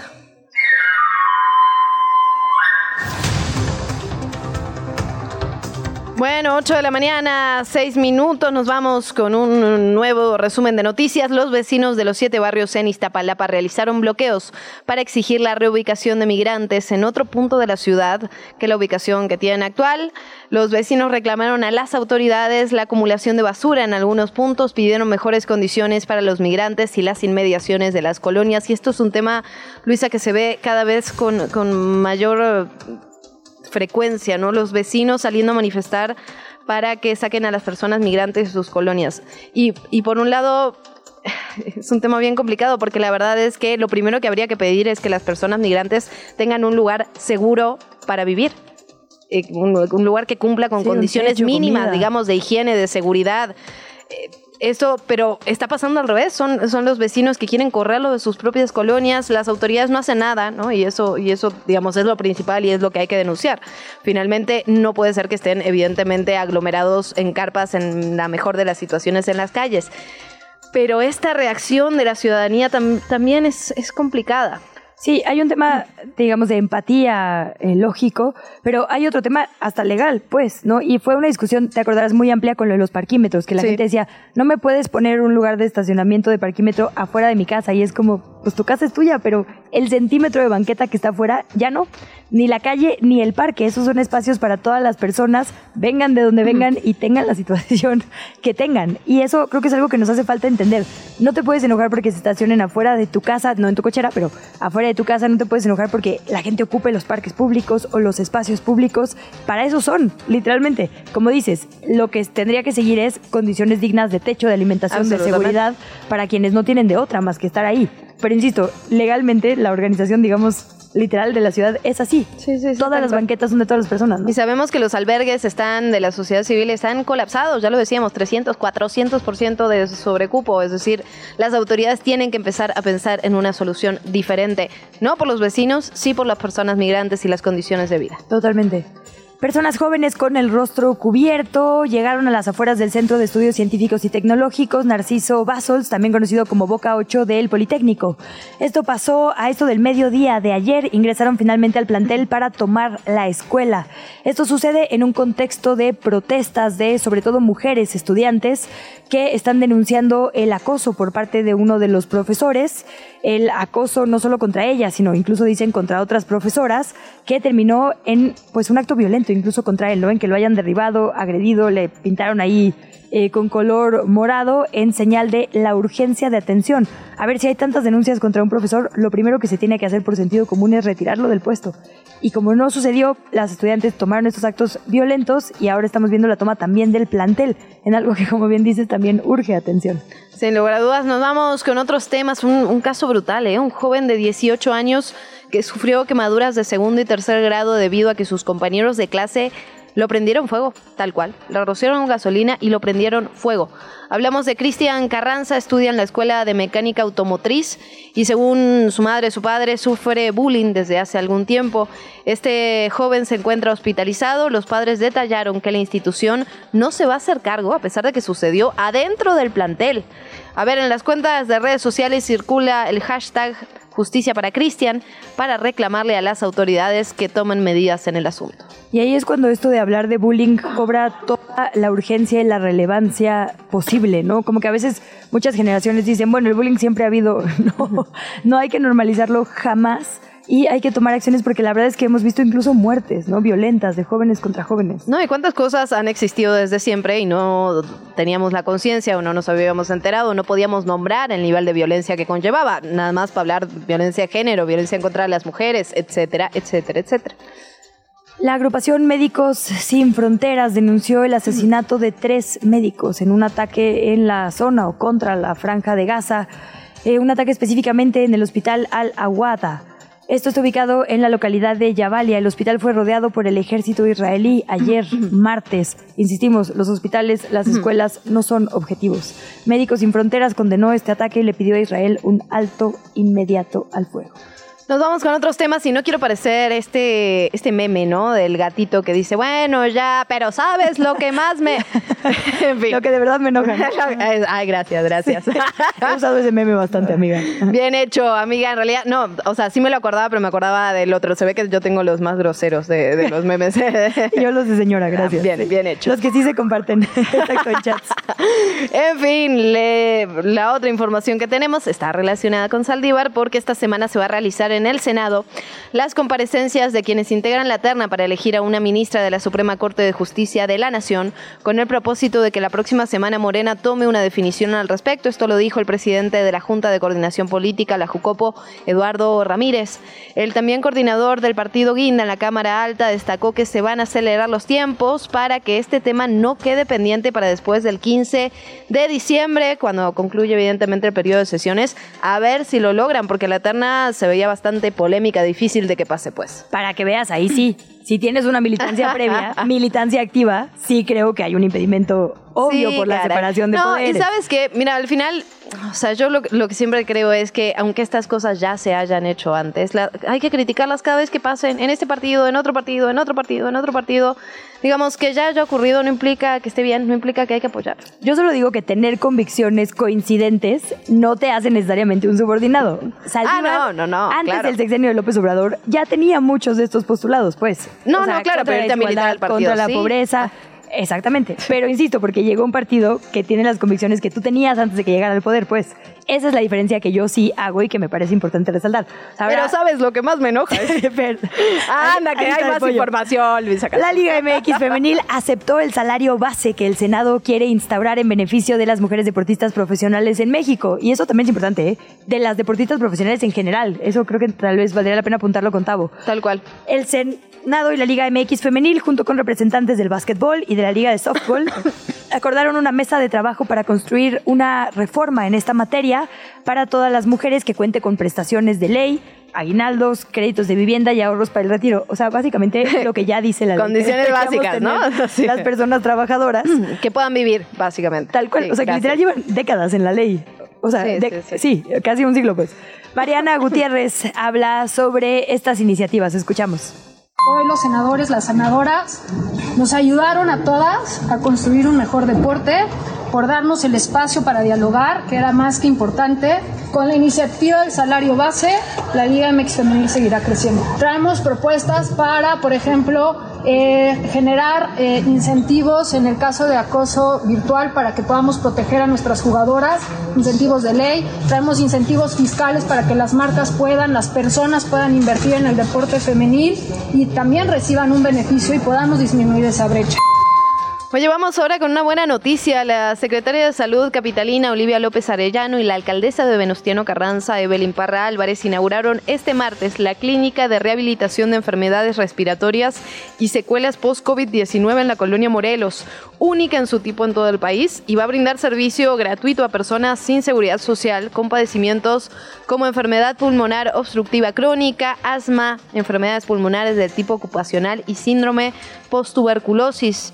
Esta clínica está en el Centro de Salud José María Morelos y Pamón. Se construyó y equipó con recursos de la alcaldía justo de la Venustiano Carranza mientras que la Secretaría de Salud, a través de los servicios de salud pública, va a aportar insumos y personal médico especializado para su funcionamiento. Y la verdad es que es una gran noticia que se tengan este tipo de clínicas especializadas porque son muchísimas ¿eh? las personas que han presentado secuelas post-COVID-19 y que por falta de información, por miedo, por no tener la especialización, pues finalmente hacen lo que pueden, ¿no? Y eso es lo que le va a tocar justo ahora a las secretarías de salud locales, la política pública, el diseño de qué atender, ¿no? Sí, sí, sí, gran noticia. El jefe de gobierno, Martí Batres, invitó a las y los capitalinos, a visitantes nacionales, extranjeros, a que asistan al Festival Jóvenes por la Paz. Es una iniciativa del Instituto de la Juventud de la capital, el INJUVE. Se busca así garantizar el derecho a la cultura, la recreación, la libertad de expresión y el combate a la estigmatización. Tiene cuatro sedes para los días 25 y 26 de noviembre y 2 y 3 de diciembre. Van a participar 53 bandas de música alternativa. Es decir, va a haber rock, va a haber ska, va a haber reggae. Eh, algunas de las bandas invitadas son el Comisario Pantera, Parranda Magna, Los de Abajo, Señor Bikini, Sonora Power Band, Los Bloody Benders, Locos y Rudos, In Retro, Sangre Maíz, Rastrán, Antidoping, La Fayuca y Triciclo Circus Band. Al respecto, la voz de Martí Batres. Este Festival de Jóvenes por la Paz es un ejercicio de derechos, de libertades, de inclusión de las músicas alternativas, del rock, del reggae, del ska, y es también eh, conquista del espacio público por parte de las juventudes. Bueno, y en otros temas justo relacionado con lo que hablábamos, del tema de las personas migrantes y de cómo parece que todas las autoridades dicen, sí, tienen que estar, pero no aquí, ¿no? Y esto es parte de lo que dice la alcaldesa de Tláhuac, Berenice Hernández Calderón. Habló del tema de migración, dijo que Tláhuac, en Tláhuac las y los vecinos han demostrado solidaridad y apoyo que se han establecido mesas de trabajo con el gobierno local y el gobierno federal y que su petición es que la Comar, que la Comisión Mexicana de Ayuda a Refugiados, se vaya de la alcaldía. Además, dijo que hay una propuesta en trámite para que las personas migrantes realicen digamos, para que los trámites que tienen que realizar ya no se hagan en la capital del país. Agregó que el albergue temporal de la alcaldía que encabeza concluirá sus trabajos en diciembre y que serán los gobiernos federal y los locales los que decidan en qué demarcación territorial será reubicado. Y esto es parte del problema. Finalmente, si todos dicen, sí, claro, tienen que estar, pero no en mi colonia, pero no en mi barrio, pero no en mi calle, pero no en mi alcaldía, pero no en mi estado, eh, eh, a ver, eh, terminamos siempre en la misma situación. El otro día veía una movilización para que se cierre Café Min, uno de los albergues más importantes en la capital, para darle ayuda, un techo, un plato caliente de comida a personas migrantes, con niños, con niñas, con personas de la tercera edad, ya lo sabemos, mujeres.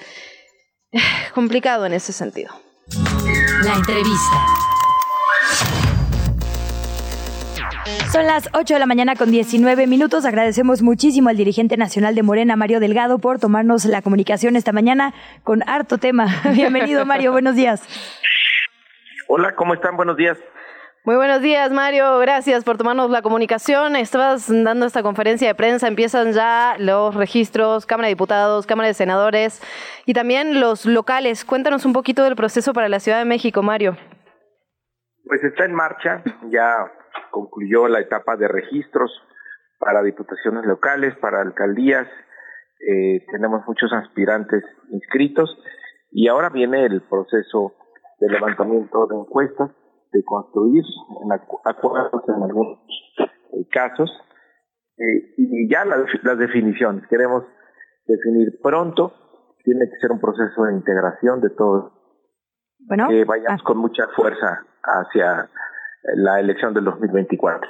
A ver, déjanos entender exactamente cómo va a ser cada proceso. Para diputaciones y senadurías va a ser por eh, tómbola, digamos, porque ayer se hablaba de eso. Y para las alcaldías, entonces. Encuestas.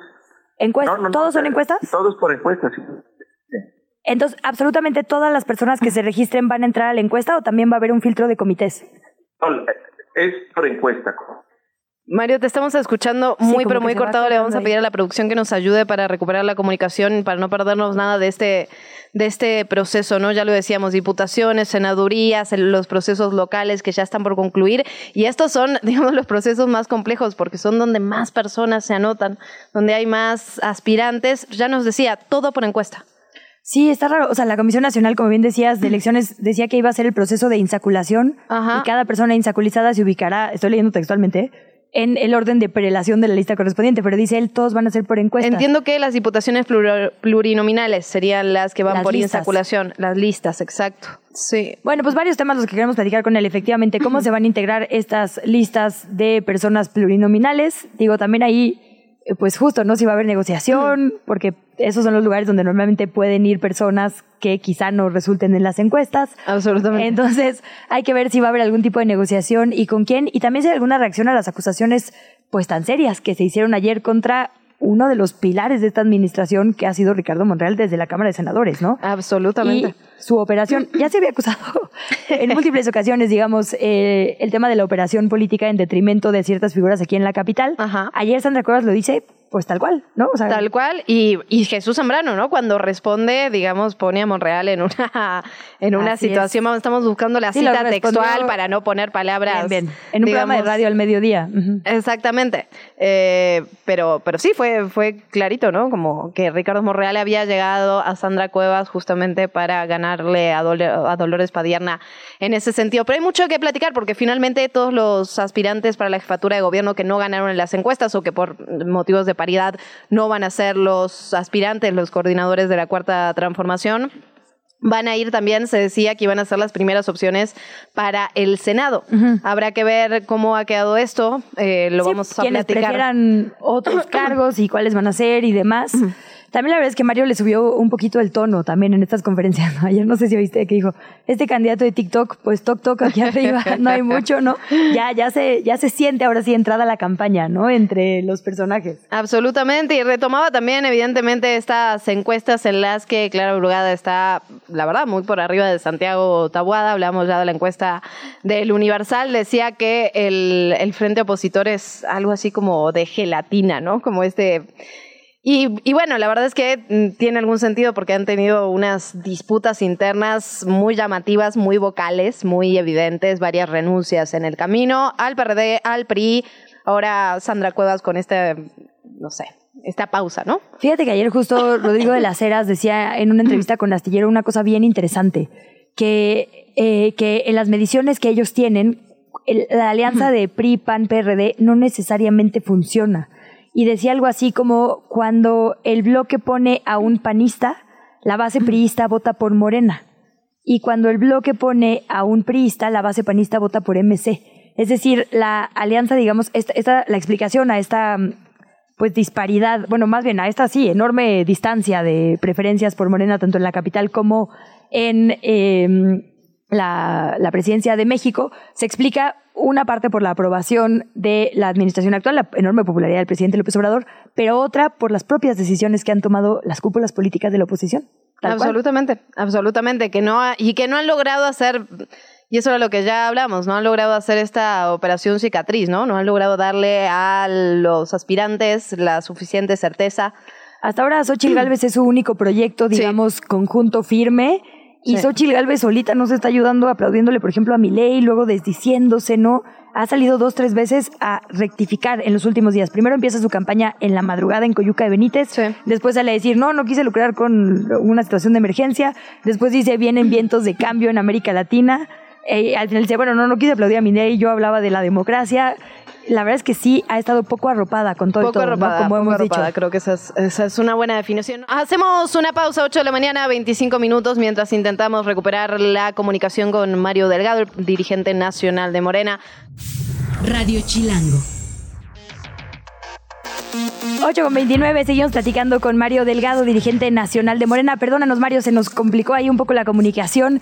Nos decías, entonces, todas las personas inscritas pueden participar en la encuesta, en la encuesta para alcaldías, diputaciones, senadurías. Así es, eh, Luisa. Obviamente se hace una revisión de perfiles por parte de la Comisión de Elecciones, que sean personas que tienen compromiso con el movimiento y una vez que se hace esta revisión, se, cuando hay muchos inscritos se hace una encuesta de reconocimiento primero para definir finalmente quiénes son los que van a la encuesta final. Mario, en ese sentido, cuando fueron las, digamos, las coordinaciones de los comités aquí en la Ciudad de México, se decía que los que no ganaron la encuesta o no llegaron por el tema de paridad iban a ir al Senado. ¿Esto está confirmado? ¿Omar García Harfush iría al Senado o podría ser que tenga algún otro puesto relacionado con seguridad, digamos, que es donde tiene más experiencia en, eh, en el gobierno de Claudia Sheinbaum si llegara a ganar? No, tengo entendido que él ha aceptado ser eh, candidato al Senado porque así fue el acuerdo que se tuvo para las coordinaciones de las entidades federativas que van a elección, él, él le correspondería ser candidato a senador. Decías que hasta ayer, Mario, no se había acercado nadie de los que han roto con sus partidos de oposición, con el PRI, en el caso de Rubalcaba, con el PRD, en el caso de Víctor Hugo Lobo, la propia Sandra Cuevas. ¿Tienes alguna información nueva al respecto de esto? Eh, no, este, yo ayer los reconocí por eh, mantener eh, su dignidad, por denunciar lo que pues, está haciendo el, el PRIAN, que su frente gelatinoso pues, está haciendo agua por las complicidades, eh, acostumbrados a robar al pueblo y a traicionar al pueblo, faltaba más, se traicionan y se roban entre ellos. Qué bueno que no todos están dispuestos a tolerarles sus eh, corruptelas y sus acuerdos inconfesables, pero no sabemos qué quieran hacer. No, aquí no es el mercado para venir a buscar puestos y se trabaja en favor de la transformación. Mario, preguntarte también por el tema de Marcelo Ebrard. Bueno, ya sabemos que se quedó en el partido. ¿Cómo, cómo sigue eso? Digamos, ¿no va a buscar algún tipo de, de puesto en el gobierno? No, hasta el momento él no ha dicho que quiera ocupar eh, algún cargo. Eh, sí se le han dado todas las garantías, como a todos los militantes, de que pueden participar eh, en las encuestas quien desee participar. Oye, y otras declaraciones bastante explosivas fueron las de Sandra Cuevas ayer, Mario. Eh, directamente tanto él como Jesús Zambrano hablaron de un pacto de Ricardo Monreal para poner a Sandra Cuevas en la alcaldía Cuauhtémoc y quitarle esa posibilidad a quien contendía por Morena, que fue Dolores Padierna. ¿Le han preguntado a Monreal algo de esto? ¿Hay algo de base en la acusación? Pues no, no lo sabemos si se lo han preguntado.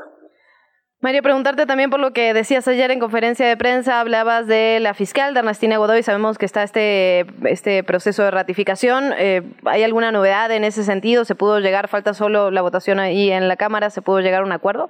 Pues lo que pasa ahí es que el- la mafia inmobiliaria pues está molesta por las investigaciones que ha hecho la fiscalía y quieren a como de lugar evitar que ella continúe porque piensa que con eso se van a acabar eh, las investigaciones contra ellos, pero eh, evidentemente no. Y yo creo que hay que reconocer el trabajo de Ernestina, el eh, extraordinario desempeño que ha tenido como fiscal y nada más alejado como fue en el pasado, como fue en los gobiernos neoliberales, de que la fiscalía pues era un brazo político del ejecutivo. Aquí se ha actuado con independencia y buscando siempre la justicia.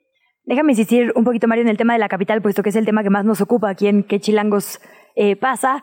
Las encuestas, tanto del Universal como la que sale hoy en el Financiero, ponen a Clara Brugada bastante arriba de cualquier otro pues, competidor, porque son puros hombres los que están registrados. Pero en la ocasión pasada, en el 21, se acusó de mucha operación interna, digamos, del propio partido. Monreal es uno de los nombres que sonaron, pero hay varios otros. ¿Les preocupa eso, que alguien dentro de Morena pueda nuevamente operar en contra en ciertos territorios? Vamos a hacer un ejercicio de integración de todos los liderazgos, que no haya traiciones, que haya al contrario un compromiso de tener la mayoría de votos en cada uno de sus territorios y así lograr la jefatura de gobierno para Clara Brugada qué es lo que dicen las encuestas, hay que salir a confirmar, hacer realidad un resultado electoral que ahora se manifiesta en voluntad por parte de los, de los ciudadanos. Entonces, es un tema de organización, de inclusión, de trabajar todos en equipo y en unidad. ¿No hay enojo por parte de Rosa Isela Rodríguez, del doctor Hugo López Gatel, de estos nombres o figuras que en algún momento del proceso levantaron la mano? No, no, no debería haber enojo, sí, fue un proceso absolutamente transparente. ¿Qué viene para los siguientes días en las precampañas, Mario? Mucho trabajo, mucha organización, eh, mucha movilización en territorio para formar el mayor número de comités, que esos comités después nos ayudan a difundir el mensaje y sobre todo a movilizarnos el día de la elección. Mario, en las columnas también se ha hablado del cuarto de guerra, ¿no? Digamos, ¿quién está acompañando este proceso de pre-campaña de Claudia Sheinbaum? ¿Quiénes están diseñando su estrategia tanto de comunicación como en general? ¿Quiénes van a ser quienes también acompañen a Clara Brugada? Sabemos que todos los mensajes, desde los de las redes sociales hasta los discursos, pues necesitan un diseño muy específico. Pues distintos compañeros y compañeras tenemos mucha experiencia ya en el eh, partido, justamente se está en esa etapa de la conformación de los distintos equipos. Y en el caso de la doctora Sheinbaum, la verdad es que ella tiene eh, pues un liderazgo muy claro en, en el tipo de mensaje que quiere dar, no es, no es una política que se deje guiar luego por estrategas o mercadólogos, ella tiene una mucha, tiene una gran experiencia y tiene mucha sensibilidad. Pues Mario, agradecerte muchísimo estos minutos, muchísimas gracias por tomarnos la llamada. Obviamente seguimos el proceso muy de cerca, así que esperamos volver a hablar contigo pronto. Claro que sí, gracias a ustedes, saludos a todas y a todos. Saludos. buen día. Hablamos. Te invitamos a seguir la conversación en redes sociales. Nos encuentras en TikTok, Instagram y Facebook como arroba que chilangos pasa. Y en Twitter desde la cuenta de Chilango, arroba chilango.com. Bueno, ya hablamos un poquito del, bueno, ex frente, ahora fuerza y corazón. Me voy a tardar en. no, no, pero vas muy bien, ¿eh? Ya o sea, digo a Twitter, ¿eh? Así que aguas. Bueno, el, oh, el FIC, oh, oh. ya hablamos un poco de Morena. Nos falta Movimiento Ciudadano, que también tiene sus propios acuerdos y sus propios descontentos. Entre ellos, pues esta polémica, eh, pues sí, posible candidatura del actor Roberto Palazuelos. De eso vamos a estar platicando con la senadora Patricia Mercado, a quien le agradecemos muchísimo que nos tome la comunicación. Bienvenida y muchas gracias, senadora. Muy buenos días. Buenos días, no, muchas gracias a ustedes dos. Hasta luego. Pues ya lo decíamos, eh, ha habido candidaturas polémicas en todos los partidos eh, y bueno, quienes cierran filas y quienes no. En su caso, usted se pronunciaba, te pronunciabas, Patricia, en contra literalmente de que el partido postule a una figura como él por segunda vez. Sí, así es. Yo, hay un bueno, hay un grupo de militantes que pues que insiste, ¿no? Que puede ser un buen candidato para Movimiento Ciudadano. Yo insisto que no es el perfil menos en este momento. Movimiento Ciudadano ha optado por construir, ¿no? Una tercera opción, una opción nueva, distinta a la política de siempre, a los políticos de siempre eh, y, y, tenemos que ser como muy, muy, muy congruentes con eso, ¿no? El ciudadano tiene una carta de identidad, tiene valores, ¿no? Estos eh, valores a favor de la justicia, de las libertades, del reconocimiento de la diferencia, del respeto al Estado, al Estado de Derecho, a los poderes. Bueno, pues este personaje totalmente eh, contrario, contrario a esto. Hemos tenido una agenda laboral muy robusta, ¿no? Él públicamente no se ha retractado de eso ni ha cumplido sus obligaciones con este eh, con una sentencia, ¿no? De una trabajadora que solamente pide sus derechos y él pues amenaza, ¿no? Con una vez estando en el poder usarlo eh, para contra esta trabajadora, estaba hablando de ella, eh, entonces, pues simplemente, digamos, no, no, no veo por qué tiene que ser un candidato de Movimiento Ciudadano. Tenemos que cuidar mucho la congruencia. Y bueno, esa será mi posición y como he dicho, la eh, discutiré al interior de Movimiento Ciudadano para que cuando se voten ya las candidaturas el año que entra, pues este, no aceptemos esta, no aceptemos esta candidatura y ya, ya se conocía mi punto de vista, ¿no? Mi punto de vista de eh, con respecto a, Palazuelos, esto de, ¿no? De ah, matamos a dos y, lo, y lo expresa, ¿no? O sea, matamos a dos, un gordo, ¿no? Sí, hasta dice no, no, se ¿no? Y este, y además, pues como soy muy amigo de los militares, pues me dejaron ir, o sea, una cosa Sí, el uso de las casas de vacación, ¿no? Para... Exacto, nada que ver, nada que ver con nosotros. Entonces, eh, pues eso es lo que yo he manifestado, ¿no? Este, y, y pues el movimiento ciudadano, pues ya, encontraremos el momento para, para debatirlo internamente. Patricia, en ese sentido, ¿qué respuesta has obtenido dentro del partido? Pienso, digamos, a mí me llamaron la atención algunas de las decisiones de Movimiento Ciudadano. Pienso, por ejemplo, en la impugnación. Si, si de algún lugar no esperaba la impugnación del tema de paridad, venía justamente de, movimiento. ¿Cómo se recibe este tipo de críticas? ¿Qué tipo de diálogo hay? ¿Qué te dice el dirigente nacional? Sí, mira, este, hemos tenido, eh, tuvimos diferencias cuando hicimos las, las reformas de paridad en todo no hubo acuerdo con todos los grupos parlamentarios sobre el tema de gobernaturas. Ahí no hubo acuerdo y entonces se hizo la paridad en todo, pero no en el tema de gobernaturas. Entonces, luego el INE es el que corrige la plana, digamos, al Congreso y dice, pues la paridad tiene que ser también en puestos únicos, como son, y la oferta partidaria tiene que ser una oferta eh, una oferta este, paritaria. Yo estoy totalmente de acuerdo con eso, pero bueno, Movimiento Ciudadano lo que, lo que, sobre todo lo que debatió fue el, que el INE estaba, digamos, estaba eh, haciendo, digamos, un trabajo que tendría que hacer el legislativo, ¿no? O sea, estaba legislando este, este tema en, en lugar, digamos, de por respetar lo que ya había dicho el legislativo. Hasta aquí llegamos, hasta aquí llegamos. Te digo yo, por supuesto, este sí lo hablé varias veces con Dante, decir, yo sé que no estás, eh, digamos, que, que no es que Movimiento Ciudadano no impulse a las mujeres, está impulsando,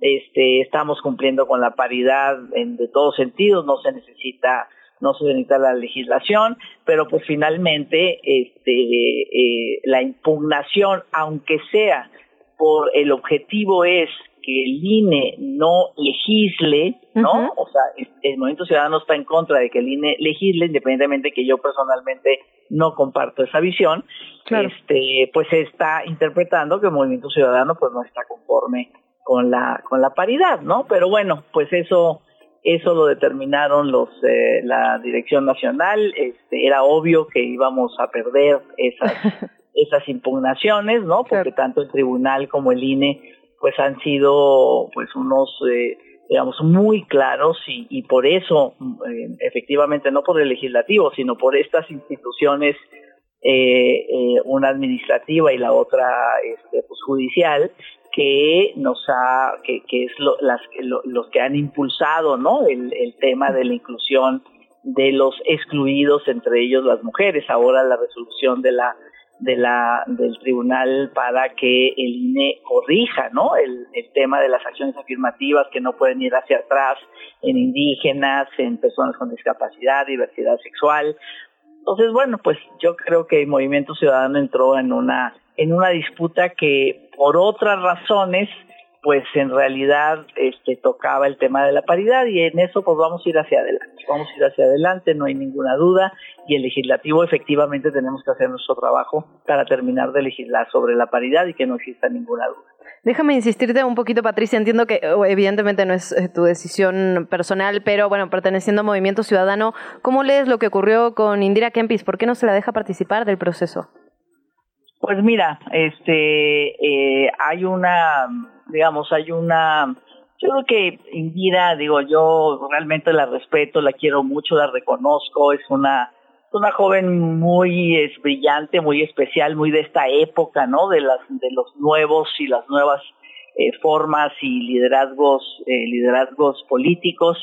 Eh, sin embargo, me parece que entró en un camino de ruptura, ¿no? Entró en un camino no, no solamente de decir, a ver, yo tengo esta diferencia, yo tengo esta, sino entró en un camino de ruptura con movimiento, con movimiento ciudadano. Y bueno, pues cuando uno ya definitivamente no cree en nada de una organización política, lo mejor es pues separarse, ¿no? Lo mejor es irse, lo mejor es renunciar, lo mejor es no seguir ahí, eh, porque y, eso me parece que es en esa contradicción entró Indira no nos eh, pues no nos platicó no fuimos parte de su decisión eh, no nos pidió apoyo específico este no digamos siempre los avances eh, los avances que hemos tenido las mujeres siempre lo hemos hecho en colectivo, lo hemos hecho con mucha estrategia, ¿no? Porque la idea pues no es perder, ¿no? La idea no es lanzarse y perder porque eso pues nos hace perder presencia y nos hace perder digamos el, el camino hacia adelante que con este movimiento feminista tan potente, sobre todo ahora eh, que existe en nuestro país, pues eh, la, la cuestión, o sea, mujeres como nosotras que estamos en estas posiciones tenemos que ir hacia adelante, ¿no? Hacia adelante y no y no este pues hacer como movimientos que, eh, que de alguna manera no este nos nos confronten pero nos confronten desde la pérdida.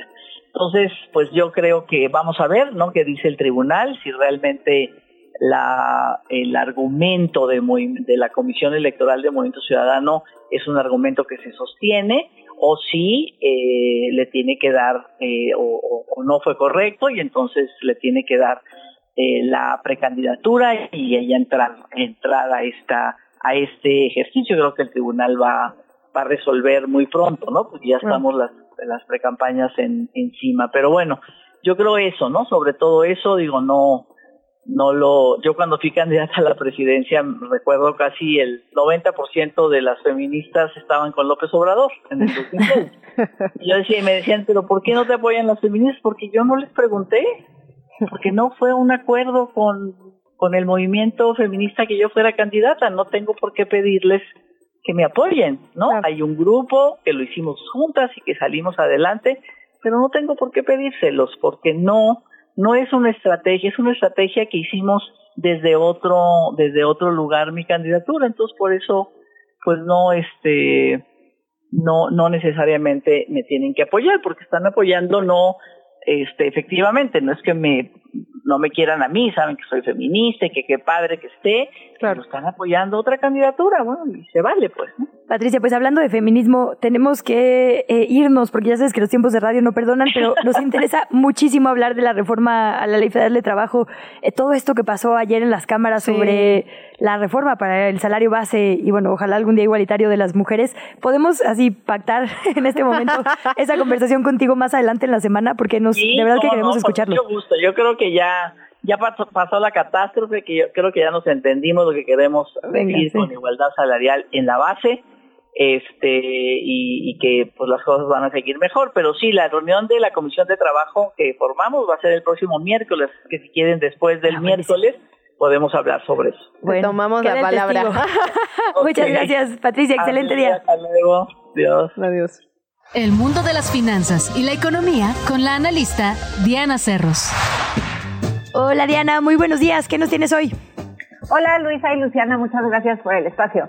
Bueno, pues este domingo, como ya lo han comentado ustedes, los argentinos votaron con la cartera y con esto me refiero a que la situación en Argentina es tan desfavorable que en un acto de total y absoluta desesperación eligieron pues a un candidato de ultraderecha sin experiencia en la función pública y que ha puesto sobre la mesa propuestas que sin duda pues atentan eh, contra los derechos humanos básicos. Ahora, para analizar cómo es que estos votantes eh, eligieron con la cartera, pues es necesario poner al auditorio en contexto. Así que en términos muy simples, ahí les va. La economía argentina ha sido un completo desastre durante por lo menos los últimos pues, casi 15 años. ¿no? Ahora, haciendo un esfuerzo para sobresimplificar este problema, me parece que hay tres causas de este desastre. Uno son los déficits fiscales de 2009 a la fecha. Los gobernantes en Argentina, sobre todo eh, pues la izquierda, se ha dedicado a gastar muchísimo más de lo que pueden financiar a través de sus propias fuentes de ingreso y pues sobre todo sin que existan eh, mejoras a la productividad. Y esto ha provocado pues niveles inauditos de deuda. Eh, el segundo o la segunda causa son las malas reestructuraciones de esta deuda, porque no conformes con estar endeudados hasta la coronilla, ni los gobiernos de izquierda ni los de centro y derecha pues han sabido administrar los recursos para el pago de esta deuda y por consiguiente han tenido que declararse insolventes en varias ocasiones eh, con diferentes acreedores. Esto último es aplicar el típico debo, no niego, pago, no tengo. y como pues resultado tienen poca credibilidad en los mercados internacionales y por lo tanto también poco acceso a capital internacional, lo que eh, pues acelera esta espiral negativa. A ver, ay, perdón. no, no, te quería preguntar una cosa. Digamos, o sea, la deuda argentina, claramente el tema me interesa. Sí es particularmente, porque yo mi sensación es que siempre Argentina está en el peor lugar, pero con condiciones similares a otros países de América Latina. ¿La deuda sí tiene una característica particular en ese país? Sí, es decir, como y ese es el tercer punto que iba a tocar un poco. Sí. Eh, la falta de autonomía del Banco Central, pues hace que el, que se dedique a imprimir dinero para financiar este gasto excesivo de gobierno, es decir, no hay ninguna disciplina fiscal, ¿no? Y a su vez, pues eso genera eh, inflaciones y otros problemas. Entonces, esta deuda que tiene eh, Argentina, pues es como de nunca acabarse, ¿no? Porque nunca ponen disciplina, nunca eh, como que ordenan sus finanzas. Eh, y entonces, pues evidentemente llegan a declararse insolventes muchísimas veces, ¿no? Eh, pues lo vimos ya, lo hemos visto durante muchos años y es un país que consistentemente, digamos, se ha declarado en insolvencia.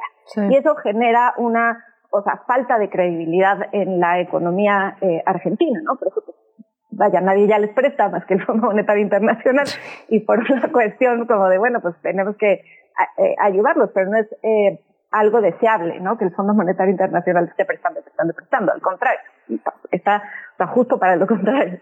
Entonces, eh, bueno, incluso con propuestas que ya eh, dijimos asemejan a barbaridades en términos de derechos humanos, pues el voto con la, eh, con la cartera, perdón, refleja la desesperación de la población por salir de la espiral económica negativa. Y lo pongo de manera bastante concisa.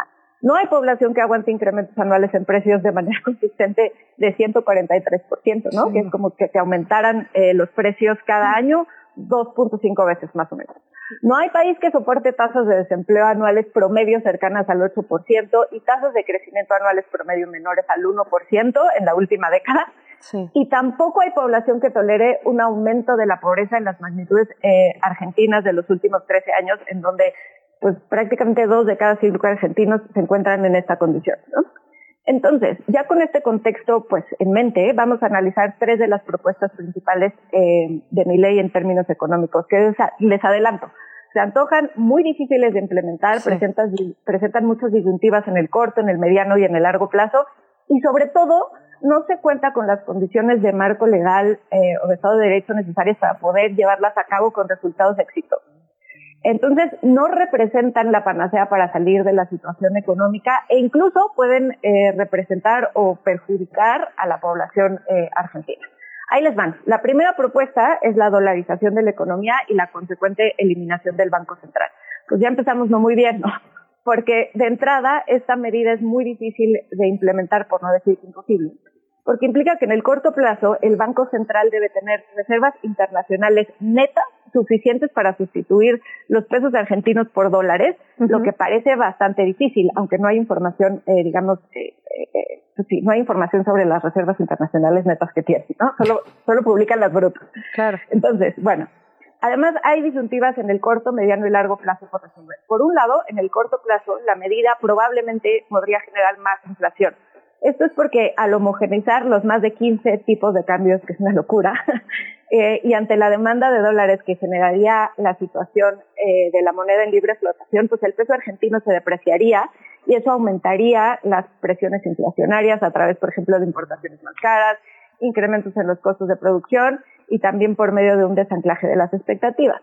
Por otro lado, en el mediano y en el largo plazo, y suponiendo, ojo, sin conceder que efectivamente puedan sustituir el circulante por dólares, pues las presiones eh, inflacionarias efectivamente podrían ceder porque la dolarización permitiría pues una disciplina fiscal, que es lo que ya comentábamos hace un rato, ante la imposibilidad del Banco Central para imprimir dinero y financiar el gasto. ¿no? Entonces, eh, sin embargo, también en el mediano y en el largo plazo, la economía argentina pues, quedaría muy vulnerable ante choques externos porque la política monetaria y cambiaria ya no dependería del Banco Central argentino, ya no podrían intervenir en el mercado, ¿no? sino que más bien dependerían de la Reserva Federal. Eh, entonces no podrían mitigar choques externos. ¿no? Eh, en palabras más simples, si en algún otro país eh, en el mundo resulta que estornuda, ¿no? y el contagio para Argentina sería mucho mayor que para otras economías que sí tienen disponibles estas herramientas de política monetaria y cambiaria. Sí. Y, y mínimo dos años, ¿no? Para hacer una cosa así. Digo, mi, mi ley lo planteaba así como de que mañana tenemos dólares y la gente se imaginaba. Bueno, le contaba a Luisa que la gente salió a festejar con fotocopias de dólares.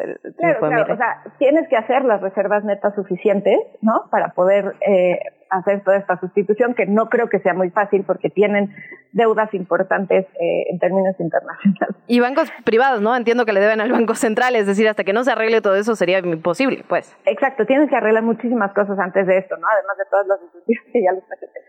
Eh, la segunda propuesta es el recorte del gasto de gobierno a través de reducción de ministerios y cambio de políticas en salud y educación. A ver, el recorte de gasto en Argentina, como ya les dije, sí es necesario, porque el gasto hasta la fecha no se ha eh, acompañado de mayor productividad.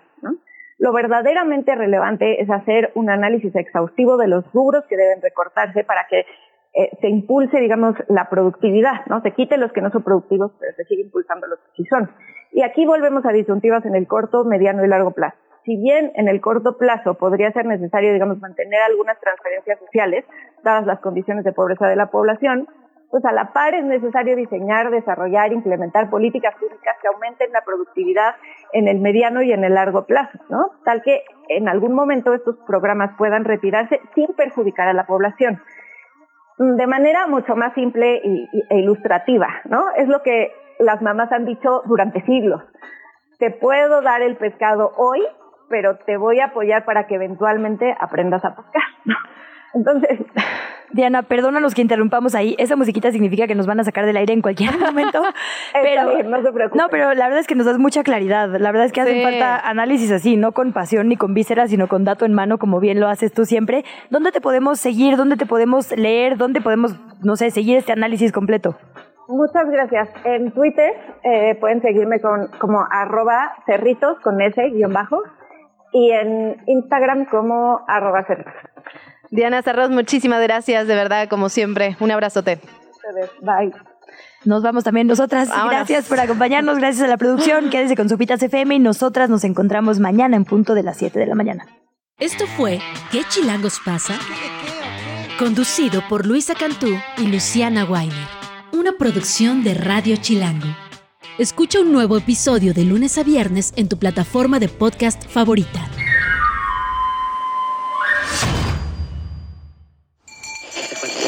Radio Chilango. La radio que... Viene, viene, ¿eh?